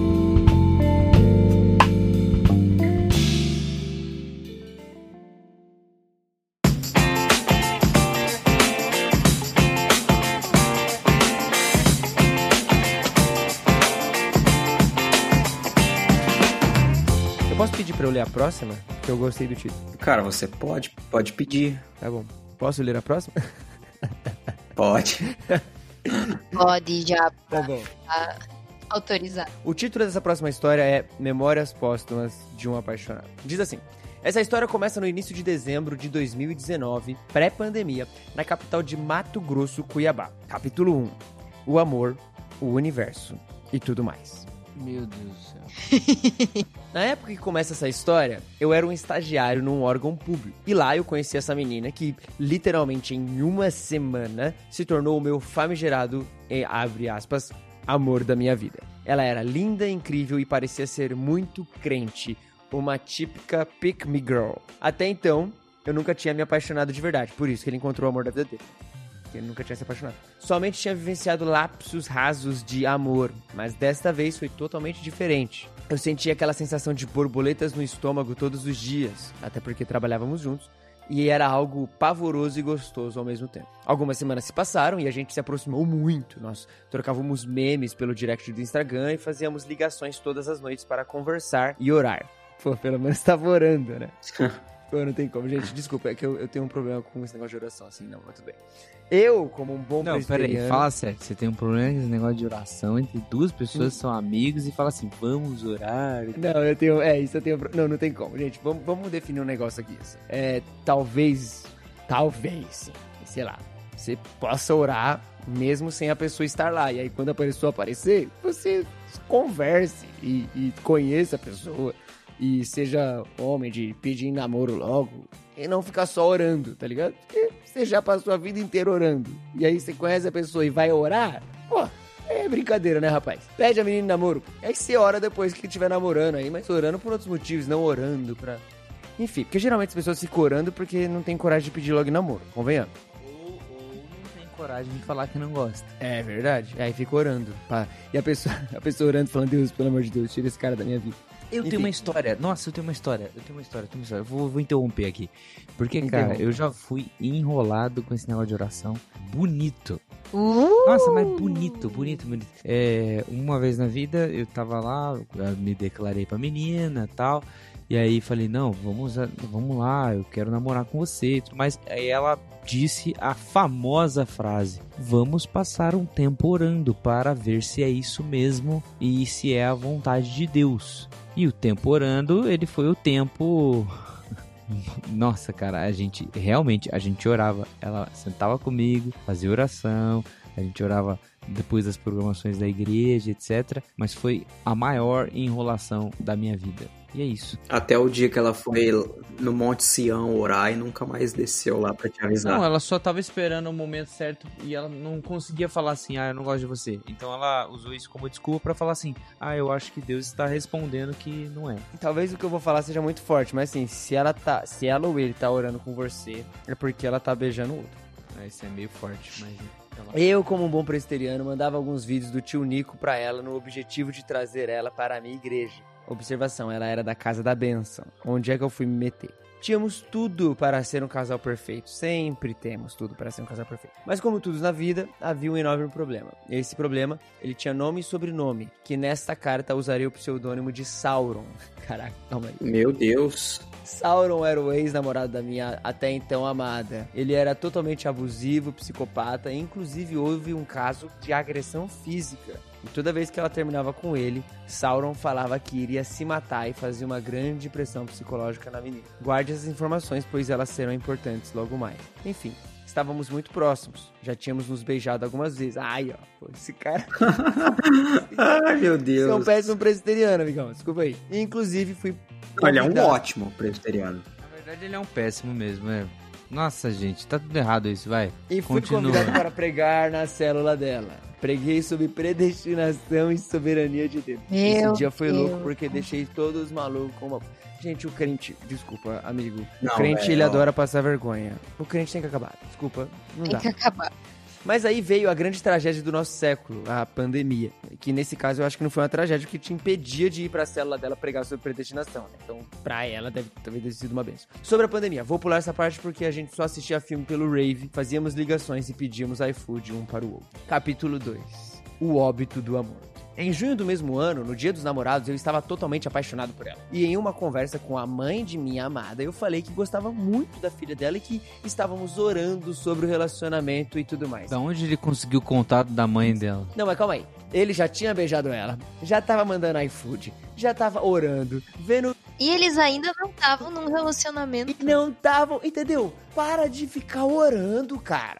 Pede a menina e relaciona ouro, pelo amor A de gente Deus. tá usando outro termo? Tipo, ficar orando agora é uma gíria pra ah, outra coisa? Pra ficar. É um, é um estado, tipo, sabe, que você está eternamente. Ah, eu estou em espírito de oração. E tá beijando. O cara lava. É, estou beijando em espírito de oração. Minha futura ex, nossa, calma aí. Minha futura ex, quase sogra, na época me deu a seguinte ideia. Ir na casa dela e decorar o quarto com coraçõezinhos e pedir a filha dela em namoro. Pô, Nossa, Meu cara, Deus. isso não é uma coisa que se Não, faz no namoro. Não, não, não, não. pedir a filha dela em namoro, ele tem que fazer. Não, sim, mas. Ou, Mas não invadir o quarto da menina e decorar com um coraçãozinho. Ai, mas na moral, ele tava orando com ela e beijando ela. Tipo assim, isso aqui é a, é a pior das coisas que ele faz. Sinceramente. mas, mano, não, é só pior das faltou ele jogar faz. umas, umas pétalas lá em cima da cama dela, tipo, pra piorar tudo o cenário. Pra mim é melhor você ficar, fazer o coração na cama com pétala lá e caminho do que ficar orando, encebando Nossa. e beijando a menina enquanto não pede ela em namoro. Pô, seja cringe, mas não seja um otário. Tá bom? Eu, eu, eu gosto. Eu concordo com o Japa. Não seja nenhum dos dois. cringe, mas não seja um otário. Isso é verdade. E ele riu da sogra. A sogra, tá- a sogra da casa da benção tava dando uma ideia boa. Ele riu. Eu ri e falei que não dava no dia porque pra sair de casa eu era obrigado a realizar os protocolos de segurança anti-covid tirados da cabeça da minha mãe. O protocolo consistia em 1. Um, tomar banho pra sair de casa. 2. Levar duas sacolas e duas roupas. 3. Sempre levar álcool em gel e álcool 70. 4. Quando chegar em casa, ir direto para o banheiro, tomar banho, deixar a roupa na sacola, etc. 5. Higienizar o carro, celular, chave. Isso sem mencionar a dificuldade que era para conseguir um, avará, um alvará de soltura com minha mãe. Enfim, eu não fui na casa dela naquele dia. Graças a Deus, diz ele entre parênteses, eu não fui porque seria uma situação digna de The Office e eu teria que quebrar a quarta parede para não morrer de vergonha. Vocês se lembram do Sauron? Então, no dia do dos namorados, ele também teve a mesma ideia brilhante e apareceu na casa da minha amada com um gigantesco buquê de flores e pediu pra voltar com ela. Pelo menos o Sauron agiu, né? Sim, ele pode ser um psicopata, abusivo, maluco, mas agiu. E sim, ela voltou com ele naquele dia. Viu só, amigão? você não age, você fica pregando de predestinação no PG dela, você fica orando e beijando ela, você só não fez a única coisa que você devia fazer, que é falar, amigona, gosto de você, você quer namorar comigo? O Sauron, que não fazia nada do que você fazia, o cara era um merda, foi lá e conseguiu. Eu descobri pelo Instagram e fiquei em choque. Só um detalhe sobre esse lance do PG. O lance da pulga atrás da orelha, tipo assim, você está inferindo isso. Porque pode ser que ninguém tenha se impressionado, mas tudo bem. Vou chamar ele de João. Ô, João, é o seguinte. Eu não sei o que vai acontecer agora nesse capítulo 3, mas provavelmente ela tava beijando o cara e beijando você ao mesmo tempo, né? Aí, aí, quando eu falei, vocês falaram que era muito forte. É, mas não, é exatamente isso que tá acontecendo, Mas eu enfim, acho. vamos lá. Eu vi no Instagram, meu mundo desmoronou na minha frente, meus olhos lacrimejaram e eu fiquei atônito com isso sem poder sair de casa. É, exato. Se você não pede ela em namoro, ela começa a namorar outra pessoa. Isso aí sempre me pareceu um pouco óbvio, né, João? Pô. Depois dessa história eu fiquei bem triste, mas calma, mas calma. A humilhação ainda não chegou. Pô, calma aí, João. Você consegue piorar a situação? Cinco meses depois de levar esse tiro no coração, o mundo era dos sobreviventes. A pandemia ainda estava comendo solto, mas os protocolos sanitários em casas de- deram uma afrouxada. Aconteceu que do nada eu recebo uma mensagem que, de você sabe quem, apenas dizendo o quanto sentia saudades e que tomou a pior decisão de sua vida. Disse que o Sauron tinha traído ela. Caraca, o Sauron realmente era um canalha, né? E feito um reboliço e que brigou em casa e estava procurando um lugar para alugar. Eu só respondi o básico, mas ela insistiu em me ver aquele dia numa sorveteria bem famosa aqui da minha cidade. Eu, como um bom trouxa, fui. Caraca, por que que você é um bom trouxa, cara? Ela só pediu pra ir te ver. Isso aqui não pediu ela em namoro. Ele foi trouxa. Por- Ah, cara, vocês estão muito na defesa desse cara. pô. Eu, eu tô com ódio dele. Eu, como um bom Eu trouxa. não tô defendendo ninguém. Chamar ele de trouxa é. Eu também não tô defendendo ninguém. Por, por que, que ele Não, foi trouxa? Por que, que ele foi trouxa? Eu não acho que ele foi trouxa, pô. Ele foi, pô. Não, ele acha que ele foi trouxa, eu só tô ouvindo o que ele disse. Não, então, eu não acho que ele foi trouxa.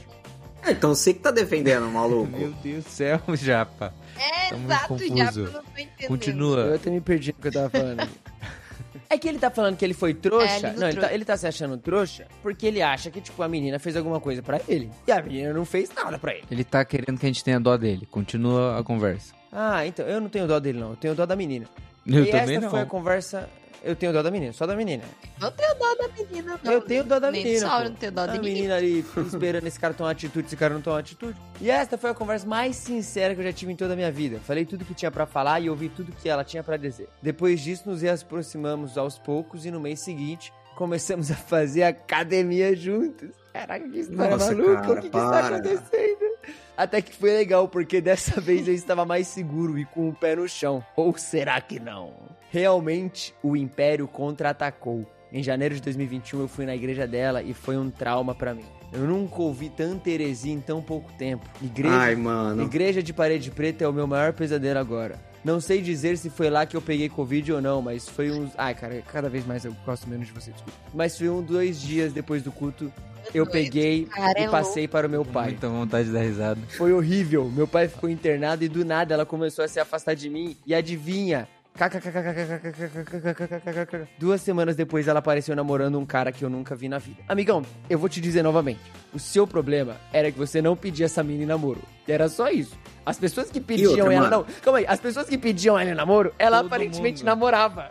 Tipo, o cara chegava e falava assim, moça, você quer namorar comigo? Ela aceitava. E você só não fez isso. Não adianta você ficar nervoso, achando que, ah, olha como ela foi canalha comigo. Ela não foi. Você que foi um bunda. Então você mereceu. Desculpa. E você ficava mais preocupado com o lance de tanta heresia em tão pouco tempo, igreja de parede preta, etc, etc, etc. É a única coisa que você tinha que defender. Pô, tu errou muito, pô. Tu errou muito. O crente tem que acabar. Fora que ele devia ficar bombardeando ela com vídeo de Paulo Júnior, é... Voltemos ao Evangelho. Mano, eu teria te dado um bloco sinistro. O cara. Só falta ele falar, ela terminou comigo porque eu era presbiteriano. Não, Tipo, se ele tava falar isso, cara, eu vou, eu vou, nossa. Não, ele amigo. falou que ela era, ele era presbiteriano, né? Ele Não, mas falou se isso. ele falar assim, ela não ficou comigo porque eu era presbiteriano, aí vai, vai ficar difícil. que ela é de parede preta e ele é Pô, presbiteriano. não, eu sou não, mas não- presbiteriano e a nossa igreja. Eu sou presbiteriano de parede preta, desculpa, gente. É, ué, e eu que coordeno. Né, então. Esse cara aqui, ele é tão presbiteriano que ele quer ser chamado de João Calvino. É, só faltava. É o João Calvino do amor, pô. Predestinado a dar errado. Capítulo 4. Lá de volta e outra vez. O inimigo. Não, o inimigo não foi ardiloso, não, amigão. Você que foi leigo. Essa daqui não vai pra conta do Satanás, não. Satanás estava tranquilo e você que foi leigo. O inimigo foi muito ardiloso. Me enganou duas vezes. E eu. ah, não dá, não dá. Como bem disse o Rafik no Rei Leão uma vez, o passado ainda dói, mas a gente aprende com ele. Assim foi minha história. Depois de tudo, essa história me rendeu algumas sessões de terapia e duas composições musicais. Agora, retorno ao início, totalmente curado da patologia do amor defraudado e pronto para amar novamente. Ou não também. Defraudado, mano? Ele ainda se colocou como a vítima! Caraca. João Calvino do amor, você merece apanhar. Se eu fosse seu pastor de jovens, se eu fosse seu pastor de jovens, eu recomendaria a você assim uma sessão de aconselhamento e duas de tapa. Pô, amigão, você que vacilou. E outra, eu acho que o cara não sabe o que que é tortura psicológica, que, eu, que era o que a mina lá tava passando. Nossa. Cara, espero que você não tenha dado nenhum conselho pra ela. Ai, caraca. Caraca, essa história é muito boa, meu Deus. Ela é muito boa de tão ruim, mas ela é muito boa. Não, a menina tá errada, o cara tá errado, tá todo mundo errado. É Por simples que a menina tá errada? Não, não, não. Eu acho que Ah, ela a tá menina errada. também, Não. ela vai e fica com todo mundo que pede pra ela ficar. Então, Mas aí a né? gente não tá aqui pra julgar a menina, né? Porque a gente tá ouvindo a história dela sobre a perspectiva dele. A gente não sabe como que era a parada pra ela. sim, exatamente. Mas eu. É mancada. É, É mancada. mancada falar Mas dela. Vou falar do menino então. Fala do menino. Fala do João Calvino do Amor, que é melhor. OBS, disse João Calvino do Amor. Tem muita história boa que ficou fora desse texto. Nossa, eu imagino. Eu imagino o tanto de história que ficou fora. Mas eu amei compartilhar com vocês. Embora não amei vivenciar. Assim, vamos lá. Depois de ter dado várias interrupções durante a história, cara, eu acho que o maior problema foi esse. Você não pediu pra namorar com ela. Você precisa ser certeiro e sincero nessas horas, cara. A menina não vai adivinhar. Ela não. Entendeu? Você gosta da menina, ela gosta de você, e vocês estão conversando. Chega junto e fala, pô, tô gostando de você, quero ter uma parada séria contigo. Agora tu fica nesse lero-lero de tamorando, tamorando. Se alguém chegar e pedir pra namorar com ela, talvez ela goste do outro cara também, more com outro cara. Pô, ela é solteira, oração não é compromisso. Só pra deixar claro, assim. Ah, ela tá orando Sem comigo. dúvida. Ela não tá comprometida com você, tá? Ela não tá. Não, não tá. Você achou que ela estava. Aí, você foi leigo. E ela tava realmente querendo namorar. Porque se duas vezes pediram pra namorar e ela, que ela quis, essa menina tava pronta. Você que nunca pediu. Encerro aqui meu caso, meritíssimo. O, o meu. Fiquei o revoltado. meu- Eu tô revoltado. Não, a minha revolta é porque o cara ficou gastando caracteres pra reclamar da igreja da outra, falar que ele disse e pregou sobre predestinação no pequeno grupo, etc. E o cara não namorou e já saiu beijando a menina. É, Também. não tomou a atitude correta. É verdade. Não julgo, tá? Tô aqui colocando na posição de julgar. Sim, é errado. Mas assim, pedisse namoro, né? Pede namoro, sei lá. Quer beijar? Não fica orando. Errou. Jéssica, algo, algo a comentar sobre esse João Calvino do amor? Eu tô em choque com essa história. Eu tô só tentando entender. Eu acho que não foi um bom exemplo de presbiteriano. Eu Não, não foi. enviaria uma carta ao E- presbitério dele. Presbiteriano de paredes pretas univos. Por favor. Todo mundo aqui acredita na, na eficácia da, da oração. Agora, meu amigo, a menina não vai aparecer na tua frente lá, tipo, uma resposta assim tão explícita, eu acho que como você esperava, né? Tipo, que, que outra resposta você queria? Se a, você já tava beijando a menina, o que mais que faltava? Eu ia dizer que conversa furada é essa de orar se já estavam se beijando. É, mano. Tipo, como assim? Tá relacionamento? O que é que bem estranho isso acontecer? Gente, quando o cara fala, a gente tá orando, pô, é, não, já pede pra parar. Para de orar. Pode ser, pode ser uma gíria também pra a gente estar ficando também. Pode ser, não sei, não sei como é que funciona hoje. Ele tinha o contato da mãe. Ele chegou na mãe, Como é que ele verdade. tinha o contato da João Calvino do amor, você tá muito errado, cara. Outra coisa que é é bom avisar, se o cara chegar em você falando assim, ó, eu, eu orei muito, sozinho. Tipo assim, eu orei muito sozinho e Deus me falou que é você. Também foge. Pode. Não ouve mais uma palavra do que esse cara disser. Mas assim, não esqueça de orar, tá? Ore, gente. Ore bastante, mas tome cuidado. É, ore, mas é pra Deus. Não por, por causa disso aí. Teve uma vez menino, assim, tipo, a gente não, a gente mal se conhecia, tipo, ele era de um outro lugar, tipo, super longe daqui, e a gente participava de um programa da nossa igreja que umas duas ou três vezes por ano a gente se reunia num lugar para fazer, tipo, treinamento de liderança, assim, sabe? E esse menino participava também. Mas nesses eventos, ele, tipo, mal trocava palavras comigo. Assim, nunca. E um dia, do nada, ele me chamou no WhatsApp. Eu não sei como é que ele tinha o meu WhatsApp. E ele fez três perguntas e não sei o quê. E daí ele falou assim: Ah, posso te pedir uma coisa? E daí eu falei: Pode. E daí ele falou assim: Você quer casar comigo? Hã? E daí eu fiquei assim: Quê? E daí, tipo, eu dei risada porque eu achei que era alguma tentativa de cantada, flerte, não sei. E ele falou que não, ele realmente estava falando sério, porque ele tinha orado e ele tinha falado pra Deus que comigo ia ser direto casamento. Só que ele não tinha pensado em tentar compartilhar comigo essas ideias que ele tinha na cabeça dele. E, ah, eu não te mando cartas porque eu não sei o teu endereço e não sei o quê. E falou mais um monte de loucura. Graças a Deus. Enfim, daí eu Caraca, a mulher realmente coisa. sofre neste mundo. Nunca tinha falado comigo, tipo, como que ele queria casar. E daí foi, ficou nisso. Ele falou, então tá, desculpa, até a próxima. Mister, não E brinco daí- mais. Foi uma coisa muito louca. O cara E chegar não quer casar verdade. comigo também é muito difícil, pô. E não ser brincadeira. E daí o argumento ser que, tipo, ele tava orando pra. E que, ele, e que comigo ia ser direto casamento. Só Como esqueceram assim? de te avisar, né? Eu também quero saber. Eu fiz isso com a Isabela, mas diferente, mas eu fiz isso com a Isabela. Mas ela tava avisada assim, ela sabia? Não, ela sabia. Mas a Isabel já tinha trocado um bom dia, não, boa a gente tarde, boa noite. conversando, mas quando eu pedi namoro a Isabela, eu já, já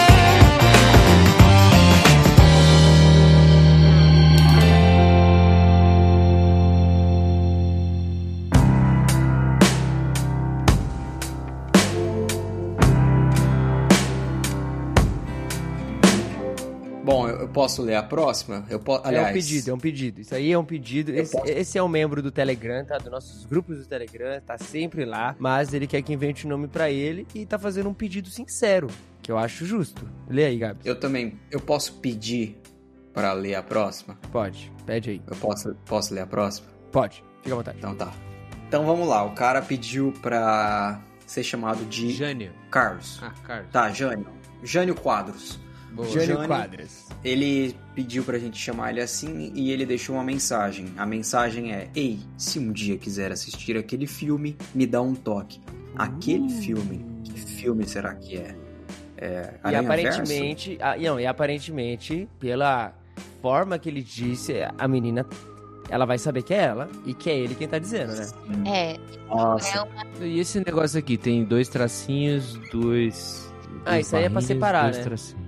É. Pode ser um código. Mas ele rasgou Morse. um elogio aqui. Parabéns pelo podcast, o trabalho de vocês é fantástico. Olha aí. Obrigado, Jânio. Pô, eu espero que role, Jânio, esse filmezinho aí, hein, cara. Vendo com ela ali, sorrindo. Pode crer. Que filme ele pode, pode assistir com ela? Mary. Poppins. Ah, Mary Poppins. O Jânio vai assistir Mary Poppins. Ó, vamos lá então. Eu posso ler o próximo? Você pode pedir pra ler o próximo? Pode sim, Jéssica. Ai, que o próximo, eu estou muito empolgado com o próximo. Eu já estava dando uma lida por cima, quase chorei aqui. O próximo é sobre os nossos lindos Debardo, Débora e Eduardo, que é um dos nossos casais Olha aí. contemporâneos. Vai ler esse então? Eu vou ler, eu vou ler, eu vou ler. Então tá. Certo estava escutando o episódio do Dia dos Namorados e lembro que concordei demais quando falaram que um relacionamento a uma distância de mais de 2 mil quilômetros era muito difícil. Mas Deus estava preparando um plot twist daqueles. Ainda é difícil, tá? Só pra deixar claro. Continua sendo difícil. Vira fácil magicamente. E caro. caro principalmente. Do absoluto nada começou uma thread infinita sobre Harry Potter no Twitter entre pessoas do contemporama e uma certa garota. No- eu tava no meio desse rolê, eu lembro. No meio disso, secretamente decidimos que ela era uma boa candidata a fazer parte do grupo. Eu usei um argumento matador em prol da sua entrada. Ela gosta do Neymar, gente. Print que ela guarda com muito carinho. No fim, deu tudo certo. Débora entrou no grupo e, para minha alegria, as nossas interações continuaram tanto lá como no Twitter. Entre essas diversas interações, um tweet me deixou curioso e mandei uma mensagem para saber mais a opinião dela sobre determinado assunto, que não era nada demais. Cá entre nós, talvez fosse só um pretexto para puxar papo com ela. Não, Dudu, com certeza foi só um pretexto, não foi só um talvez. Que é assim que tem que fazer mesmo. A partir desse primeiro contato, nós começamos a conversar com frequência. Não sem antes ela me deixar no vácuo por um dia. O cara, o cara lembrou. Ela disse que não foi assim. O cara lembrou de um vácuo por um dia. E ele já ficou. Tá, tá na história já. Eu deixo muitas É pessoas que isso no pode vácuo ser muito doloroso. Mas você deixou a Isa, amigão? Certeza que não. No vácuo? No vácuo. Não Nossa, responder eu- nada. eu- às vezes a gente tava conversando e eu dormia, ou ela dormia. Depois só que eu respondi. Que horror! Ah, não, dormir é comum, pô. Mas vácuo, tipo assim, passar o dia inteiro sem responder. Ah, não, isso. Ficar online e não mandar um bom dia, pô, é difícil. Mas tudo bem, Dudu, eu entendo a dor. Vamos lá. Com o passar do tempo, fomos descobrindo os interesses um do outro e desenvolvendo uma boa amizade. Conversávamos sobre tudo: séries, filmes, teologia, livros, músicas, futebol. Infelizmente ela é flamenguista. E Dudu, nosso amigo, é vascaíno, doente. E animes. Aqui eu já anunciava as boas novas de One Piece. Hoje ela está terminando o arco de Olha o amor Skype. aí. Isso aí é amor, tá? Poucos, fui percebendo que a amizade estava se tornando algo mais forte. Como já dizia o grupo Revelação, a paixão me pegou, tentei escapar, não consegui. Entretanto, o coração dela parecia ser feito de gelo e eu tinha que fazer alguma coisa. A oportunidade veio. Ai, isso é tão fofo, eu lembro disso. Desculpa, gente, é que eu- esses casal eu fui e eu tava, sabe? Eu fico muito emocionada. A oportunidade veio quando criei uma playlist com algumas músicas da trilha sonora de This Is Us e usei todo o meu romantismo para colocar o nome da playlist de This Is Me and You. Eu aposto que ali o coração dela derreteu. Mas e agora? Como descobrir se ela sentiu mesmo? Nas primeiras horas de uma quarta-feira, eu, Débora. Olha, agora é a Débora agora que tá veio a falando. Débora. Que legal. Olha só. Caraca. Não, isso aqui tá muito bom. Eu, Débora, recebi uma mensagem que não era inesperada, mas que fez meu coração parar por alguns segundos. Sim, era o Eduardo deixando claro seus sentimentos e me propondo uma baita loucura. Eu senti medo, é claro, mas decidimos nos conhecer mais intencionalmente. E a distância de quase 3 mil quilômetros que nos separava se tornou um grande desafio a ser superado. Meses depois, meu coração parou pela segunda vez ao receber o print da passagem que ele havia comprado. Realmente a loucura estava se tornando realidade. Coragem, é brabo. muita coragem. Brabo, brabo. O cara é muito bravo, bravo. O João Calvino do amor não tem essa coragem, né? Tem esse detalhe. Após um longo período de espera, o dia finalmente chegou. E queiram vocês acreditar ou não, eu escutei o avião dele pousando. Pousando no amor. Inclusive fiz o Eduardo assistir e ele virou um O que dorameiro. o cara não faz pelo amor, né, pô? O cara virou um dorameiro. O cara tá fazendo coraçãozinho É, com o polegar e o indicador agora, pô. Eu assisti essa série um pouco. Pousando É. no amor é muito bom. Eu também. É um dos poucos doramas que eu já vi. E é lindo. É. Esses dias foram incríveis, desde o pedido de namoro, que foi do jeitinho que eu esperava, as idas às praias e até o cineminha em casa. Ah, e eu também fui conhecer as terras mineiras recentemente e também foram dias maravilhosos. E pra finalizar, temos uma baita novidade pra contar pra você. É com muita alegria e satisfação que passamos do primeiro lugar no ranking de distância dos casais contemporâneos para a última posição. Sim, eu estou me mudando para mais perto do Eduardo. A distância de quase 3 mil quilômetros que antes nos separava foi reduzida para apenas 240 quilômetros. Ah, Caramba. Mais um fiche maravilhoso. Nossa, eu tô com muito um sorriso Pega na um cara. carro, duas horinhas já tá lá. É isso aí. isso é amor. Essa é a nossa história. Obrigado, Deus. Obrigado, Contemporama, por me apresentar essa garota tão incrivelmente espetacular. Parabéns, cara. Você venceu muitas barreiras. Muito bom. Bom, Parabéns. eu- Não tenho nada pra Ó. comentar, né? Quando o amor dá certo, eu não tenho o que comentar. Eduardo, 10 de 10, entendeu? Foi atrás, conversou, puxou assunto, já declarou, comprou passagem. O Eduardo e a Débora estavam conversando por alguns meses. Eles moravam a 3 mil quilômetros de distância. E ele confessou seus sentimentos e foi ver ela. Então, sabe, não dá pra ficar nessas enrolações. É, desculpa. Parabéns, Dudu. Garota, não aceite menos que isso, tá bom? Se o cara não fala logo que gosta de você e se vocês moram distantes e ele não toma a atitude logo de ver você pessoalmente, não precisa continuar gostando desse cara. Bloqueia ele também, não dá satisfação. Meninas, a mesma coisa, tá? Enfim, se você não, É não aí. toma atitude.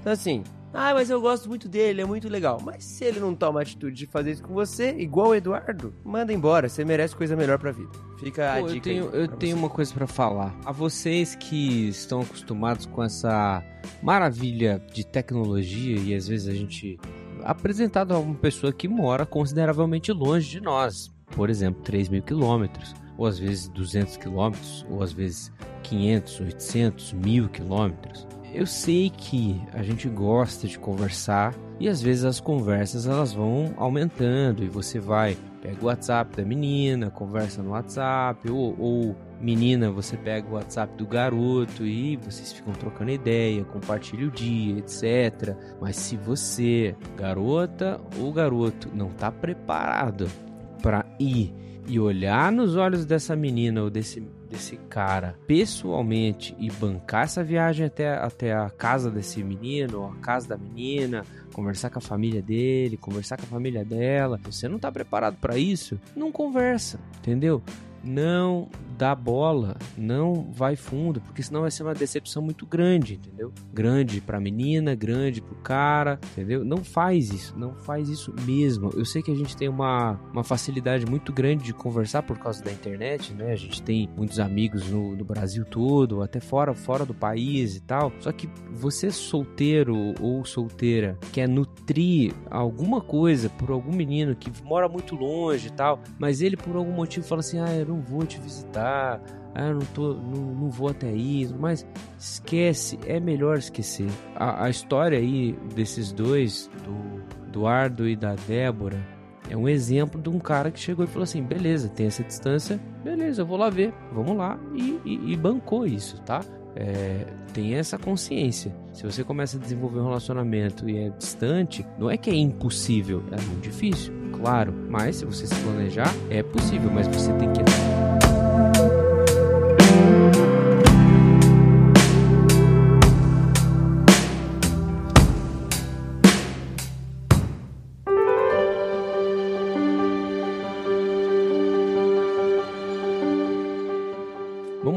Como Goiânia do pé rachado, e nem é só expressão, se apaixonou por um rapaz de sobrenome alemão que nasceu e cresceu no norte do Brasil, é o que eu pretendo explicar. É a história de uma goiana e de um rapaz de sobrenome alemão. Sobrenome difícil, provavelmente. Olá, meu nome é Amanda e esta é a parte da minha história que começa em 2019. Um ano depois de concluir o curso de Direito, só crescia em mim a certeza de que eu não queria uma carreira nessa área. Sendo assim, eu resolvi pôr em prática o que estava adiando há algum tempo. Em agosto daquele ano, me tornei aluna de um curso teológico por módulos, CTM, cujas aulas presenciais ocorriam em um fim de semana por mês na cidade de Anápolis, Goiânia, é, Goiás. Perto de Goiânia ali, Anápolis é uma boa cidade, inclusive. É, primeiro dia de aula, notei um dos meus colegas que, era um rapaz alto, de cabelos e olhos escuros, com um sorriso tímido e parecia ter um senso de humor tão questionável quanto o meu. Mas espera, eu estava lá para estudar teologia. Foco, garota, foco. É, gente. Acontece que eu morava no interior do interior, em Pontalina, Goiás, e sempre precisava sair da última aula mais cedo, porque minha carona de volta para casa tinha um horário para cumprir. Quando eu cheguei em casa, recebi uma mensagem inesperada. Generosamente, Marcelo, o rapaz que ia agravar o meu déficit de atenção, me enviou um conteúdo que eu havia perdido, o qual incluía um trabalho para fazer sobre vocação. No futuro eu descobriria que foi despretensiosamente e que ele teria feito esse favor para qualquer pessoa. Ah, sim, qualquer pessoa. Mas, como eu já vi muita comédia romântica, romântica na minha vida, eu enxerguei uma oportunidade de prolongar o assunto. Ele contou que morava na casa de uma família de amigos e que tinha vindo de Boa Vista, lá de Roraima, para trabalhar na sede de Asas do Socorro. Olha aí que legal, Asas do Socorro. Gente, Asas do Socorro, top. massa demais. Mas que gostaria de ser um missionário da organização, assim como seus pais, que servem asas desde que desde antes dele nascer. Por isso ele começou a estudar teologia. Passamos a conversar todos os dias sobre a vida, o universo e tudo mais. Olha só, Douglas Adams sempre presente nas nossas vidas. Três meses depois de nos conhecermos, começamos a namorar. Isso, objetividade. Tá vendo? Olha só. Separados apenas por uma estrada de menos de 200 quilômetros. No final do ano, nós dois resolvemos nos dedicar mais aos estudos e ir para um seminário interno a fim de fazer um curso com duração de 12 meses. Iniciamos o ano letivo de 2020 tudo e tudo parecia caminhar bem, como se aquele fosse o melhor período das nossas vidas. Porém, olha lá, ouvintes do Contemporâneo, sem lama não há lotus. É, cara, é sem lama não há lotus o retorno, o nome desse episódio. Com pouquíssimos meses de aula e ainda menos tempos de estágio, chegou a pandemia. O seminário se viu na obrigação de mandar cada um de volta para sua casa e ministrar aulas online. O problema era que a casa de verdade do Marcelo, não o quarto que ele morava de favor em Anápolis, ficava a quase 4 mil quilômetros de distância. Antes de voltar para Boa Vista, Marcelo passou alguns dias comigo na casa dos meus pais. Porém, na viagem até lá, ele passou muito mal e tivemos que parar no caminho para ir no hospital. A recepcionista do hospital viu o sobrenome. Gente, eu não sei ler isso, cara. Ah, ela deu uma dica de pronúncia aqui. Egelhardt. Ah, Egelhardt. É, pensou que o Marcelo era italiano. Gente, como que isso é italiano, gente. Mas tudo bem. E a, a, a, enfermeira lá, a recepcionista, na verdade, pensou que, que era ele que tinha trazido Covid-19 para o Goiás. Enquanto ele era. Nossa, que despreparado. Meu Deus. Era, era, gente, isso aqui é. Tá tudo errado, essa recepcionista. Enquanto ele era atendido, eu tive que explicar que o pobre coitado nascera no interior do Amazonas. E no fim das contas, era intoxicação alimentar. Mas como eu sofro por antecipação, eu já tinha até feito o velório dele na minha mente e estava me sentindo viúva sem sequer antes estar casada.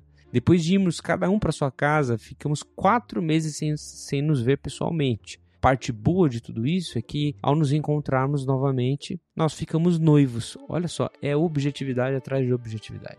Isso tá sendo admirável. Nos casamos em outubro de 2020, no quintal da casa de uma das minhas tias. A pandemia foi a desculpa perfeita para fazermos uma cerimônia simples e pequena, com menos de 40 pessoas. Outra boa ideia, gente. Esses casamentos que você gasta aí duas casas e faz financiamento para casar, etc. Não sei se é uma boa ideia, não, tá? Pode fazer um negócio mais simples mesmo. Não precisa fazer uau. Enfim. O casamento foi à tarde e o buffet consistiu em salgadinhos, bolo, suco de refriger e refrigerantes, igual aniversário de criança. Mais tarde, conversando com meu marido sobre algumas coisas que não deram muito certo, temendo que isso estragasse as nossas lembranças, ele simplesmente respondeu que foi o melhor dia de seus 28 anos de vida. Assistam Questão de Tempo. Vocês vão saber o que é um casamento que às vezes dá tudo errado, mas é bom para o casamento. Poucos meses até o, após o casamento, Marcelo concluiu o primeiro ano de teologia e eu tive que parar no meio do ano por motivos de saúde. E logo nos tornamos missionários de base. Estão falando de caso socorro também, né? Provavelmente. É, tá falando de asa é, em menos de três anos de casados, já moramos em quatro casas diferentes, adotamos uma cachorrinha, quebramos quase todos os pratos que ganhamos, matamos vários mosquitos, assistimos questão de tempo mais vezes do que consigo me lembrar. Olha aí, esses são é, é muito bom tudo faz sentido. Passamos noites em claros em dias de hospitais e fazemos uma e fizemos uma filha linda que é a cara da minha irmã. Pouco mais de dois anos eu estava em busca de sentido e acabei encontrando uma pessoa favorita do mundo inteiro. Destiny is all. Ó, oh, mandou em inglês aqui. Olha aí, frase de The Last Kingdom. Uh, Last Kingdom, olha, não, não, ó, Poxa vida. Destiny's All é o lema do Utrecht. Marcelo, minha maior alegria desse lado de cada eternidade é ser uma só carne com você. Eu te amo, meu melhor amigo. E a cada fralda suja e perrengue vivido, eu te amo mais. Olha que bonito. Para os solteiros amargurados. fotos, olha só. É, tem as fotinhas deles aqui. Para os solteiros amargurados, eu deixo o bônus da minha confissão. Odeio o dia dos namorados e o meu marido compartilha dessa mesma versão. Olha só. Obrigado. É, solidários ao Japa. Aí tem um- uma fotinho da filhinha deles. Ah, gente. E não só Muita tem a foto da filhinha, como tem o vídeo dela escolhendo a casa. Ah, é? A casa escolhida por ela foi Grifinória. Ah, olha só. Ela, ela fala o seguinte, a última coisa escrita aqui. Para o deleite dos nerds, eis uma foto da nossa filha com 9 anos e meio de idade. E no dia que fizemos a cerimônia do chapéu seletor na pequena sala da rua PB26. A casa escolhida por ela foi Grifinória. Olha só. Vamos ver se tem aqui. Olha as fotinhas. Ah, coisa linda. Muito massa. Muito Cara, massa. muito, muito legal. Nossa, uma das. A história mais legal. É, eu voto de, de história mais legal é ser essa daí mesmo. Ó, os dois aqui, tem eles, tem o perfil deles no Asas do Socorro aqui, ó. Família Engelhardt. Muito legal. Muito massa. Tem Vocês são lindos, amigos. Nossa, Parabéns. Bom, parabéns.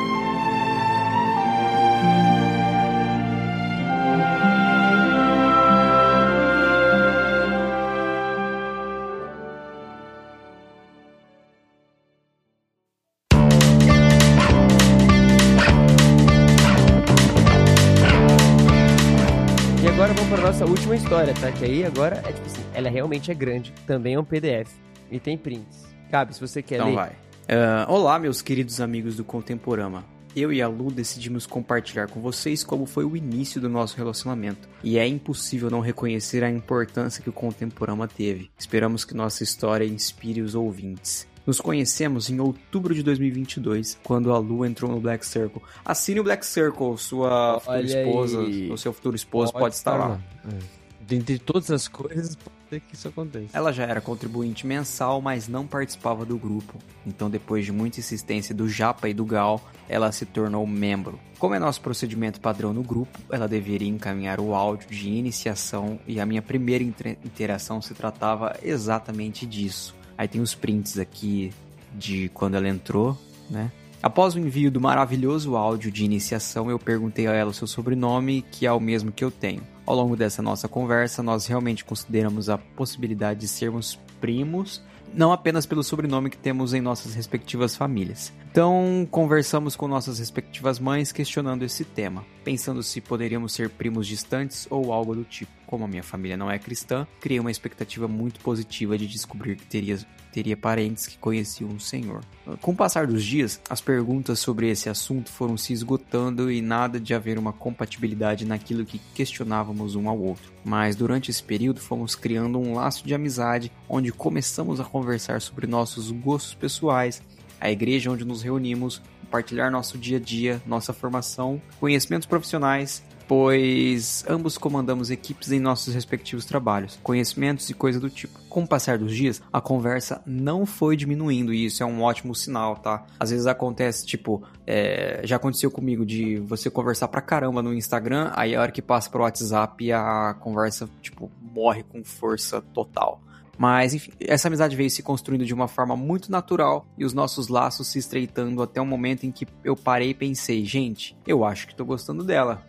Essa pergunta, obviamente, veio depois de eu perceber que estava toda manhã mandando mensagens pra ela dando bom dia. É, algum comentário sobre mensagens de bom dia? Bom, se você recebe ou tem vontade de enviar mensagem de bom dia todos os dias, algo está acontecendo. Todo dia. Pô. Exato. Não. É um- sintoma, é, um- é é um- é um- é definitivamente um sinal. Agora eu vou te dar um sinal melhor. Você dá mensagem de bom dia todo dia. Isso aqui não é nem um sinal, é um teste que você pode fazer. Mensagem de bom dia todo dia, bom dia, bom dia, bom dia, todo dia. Mesmo horário, tá? seja pontual, mesmo horário, mesma mensagem, sempre. E um dia não manda, ela vai te mandar bom dia. E, s- Pode crer. Dor, morte e depressão do e ela outro vai lado, te mandar um bom suicídio, dia. E se pai falar assim, e se ela falar assim ainda, nossa, você nem me mandou bom dia, já sabe, amigão. Ela, ela sentiu sua falta e também tá ali com a mesma coisinha no coração. Mande bom dia todo dia no mesmo horário. A rotina faz bem, Rotina faz bem. pode Ponto, você tem que ser pontual. Pontualidade é um negócio importante. Uma das primeiras pessoas que conversei foi o Gal. O Gal sempre presente, né? Um abraço, Gal. Que era o nosso amigo em comum. Disse pra ele o que eu entendia que estava sentindo naquele momento, perguntando o que achava sobre isso, pois o meu medo era de estar interpretando de forma equivocada as interações dela comigo. Ele incentivou a continuar a amizade, buscando nos conhecer mais e que era para ser paciente. Afinal, ele conhecia a Lu há mais tempo que eu. Aí tem uma foto dele aqui, do Gal, lindo. Com o passar dos dias, percebi que esse sentimento foi aumentando e eu simplesmente não conseguia mais tirar a Lu da minha cabeça. Já era. Eu ficava ansioso, esperando pelas mensagens dela, sempre com medo do assunto morrer e eu não consegui mais render as nossas conversas, mas ao contrário do que o impostor que habita em mim me fazia crer, nossas conversas estavam de vento em popa, o que me fazia gostar cada vez mais dela. Após ter convicção daquilo que eu sentia por ela, entendi que não poderia ficar dessa maneira. Eu estava naquela que considero uma das piores posições que se pode ficar quando se busca um relacionamento. Gostar de alguém que você não sabe se gosta de você é duro mesmo. Essa situação me deixava angustiado e me consumia de tal forma que o desejo que eu tinha era de falar de uma vez o que eu sentia por ela, mas sabia que não poderia ser dessa forma. Eu precisava entender nas entrelinhas se havia reciprocidade antes de tomar tal atitude. Sendo assim, eu recorri às minhas amigas do Contemporama, olha elas aí, as Powerpuff Girls, meninas superpoderosas, Jéssica, a Mel e a Rê. Contei para elas toda a situação e o quanto aquilo me angustiava. E a primeira sugestão que recebi foi: não mande mensagem de bom dia, espere para ver Aí. se ela manda. Ó, Foi. o Japa tá alinhado com Não as meninas como. Mano, superpoderosas, mas é hein? certeiro, pô. Essa, essa é a melhor dica mesmo. Tipo assim, se você manda todo dia, você tem que sacar se a menina também vai ser recíproca nessa atitude, pô. Porque às vezes ela só tá te respondendo porque você tá lá falando. Aí você tem que ver se ela também vai vir puxar um assunto logo pela manhã. Se ela te chamar, Pode crer. não tem como. Gente, eu sou muito boa dando dica. Eu sou péssima pra aplicar essas dicas na minha vida. É um desastre. Mas dando dica pras outras pessoas é 100%. Olha aí. Podem me pedir, tá tudo certo. Então eu segui a sugestão e esperei. O tempo parecia não passar. Eu acordava primeiro que ela, pois começo a trabalhar mais cedo, e a angústia em esperar a mensagem só aumentava. Até que a mensagem chegou, por dentro eu estava explodindo, porque para mim foi o sinal de que havia tão sonhada reciprocidade. Mas apenas saber isso não era o suficiente, eu precisava avançar. Os dias foram passando, comecei a pensar qual deveria ser o próximo passo. Nesse período, a Lu estava se preparando para uma viagem que faria para o Nordeste no final do ano. Durante a viagem, ela sempre que podia e tinha sinal, compartilhava vários momentos da viagem comigo, mostrando tudo aquilo que estava vivenciando, compartilhando momentos que para mim era eram algo muito relevantes para ela. Foi aí que eu tive a certeza de que além da reciprocidade, estava chegando o momento de falar o que eu sentia. Quando esse pensamento é, é, a intrepidez aparecendo no rosto da pessoa. Quando esse momento veio à minha mente, fiquei mais ansioso do que eu sempre fui, mas me aconselhei com os meus amigos da igreja sobre esse tema e depois de muito refletir, decidi me declarar. Mas de que forma eu faria isso? Afinal, não nos conhecíamos pessoalmente. Era arriscado, mas decidi correr esse risco. Após essa decisão, ah, fica- ficava a dúvida de quando agir, qual seria a melhor hora, o momento oportuno para que eu pudesse abrir o meu coração. Como estávamos no final do ano, se aproximavam as festas de Natal e Ano Novo.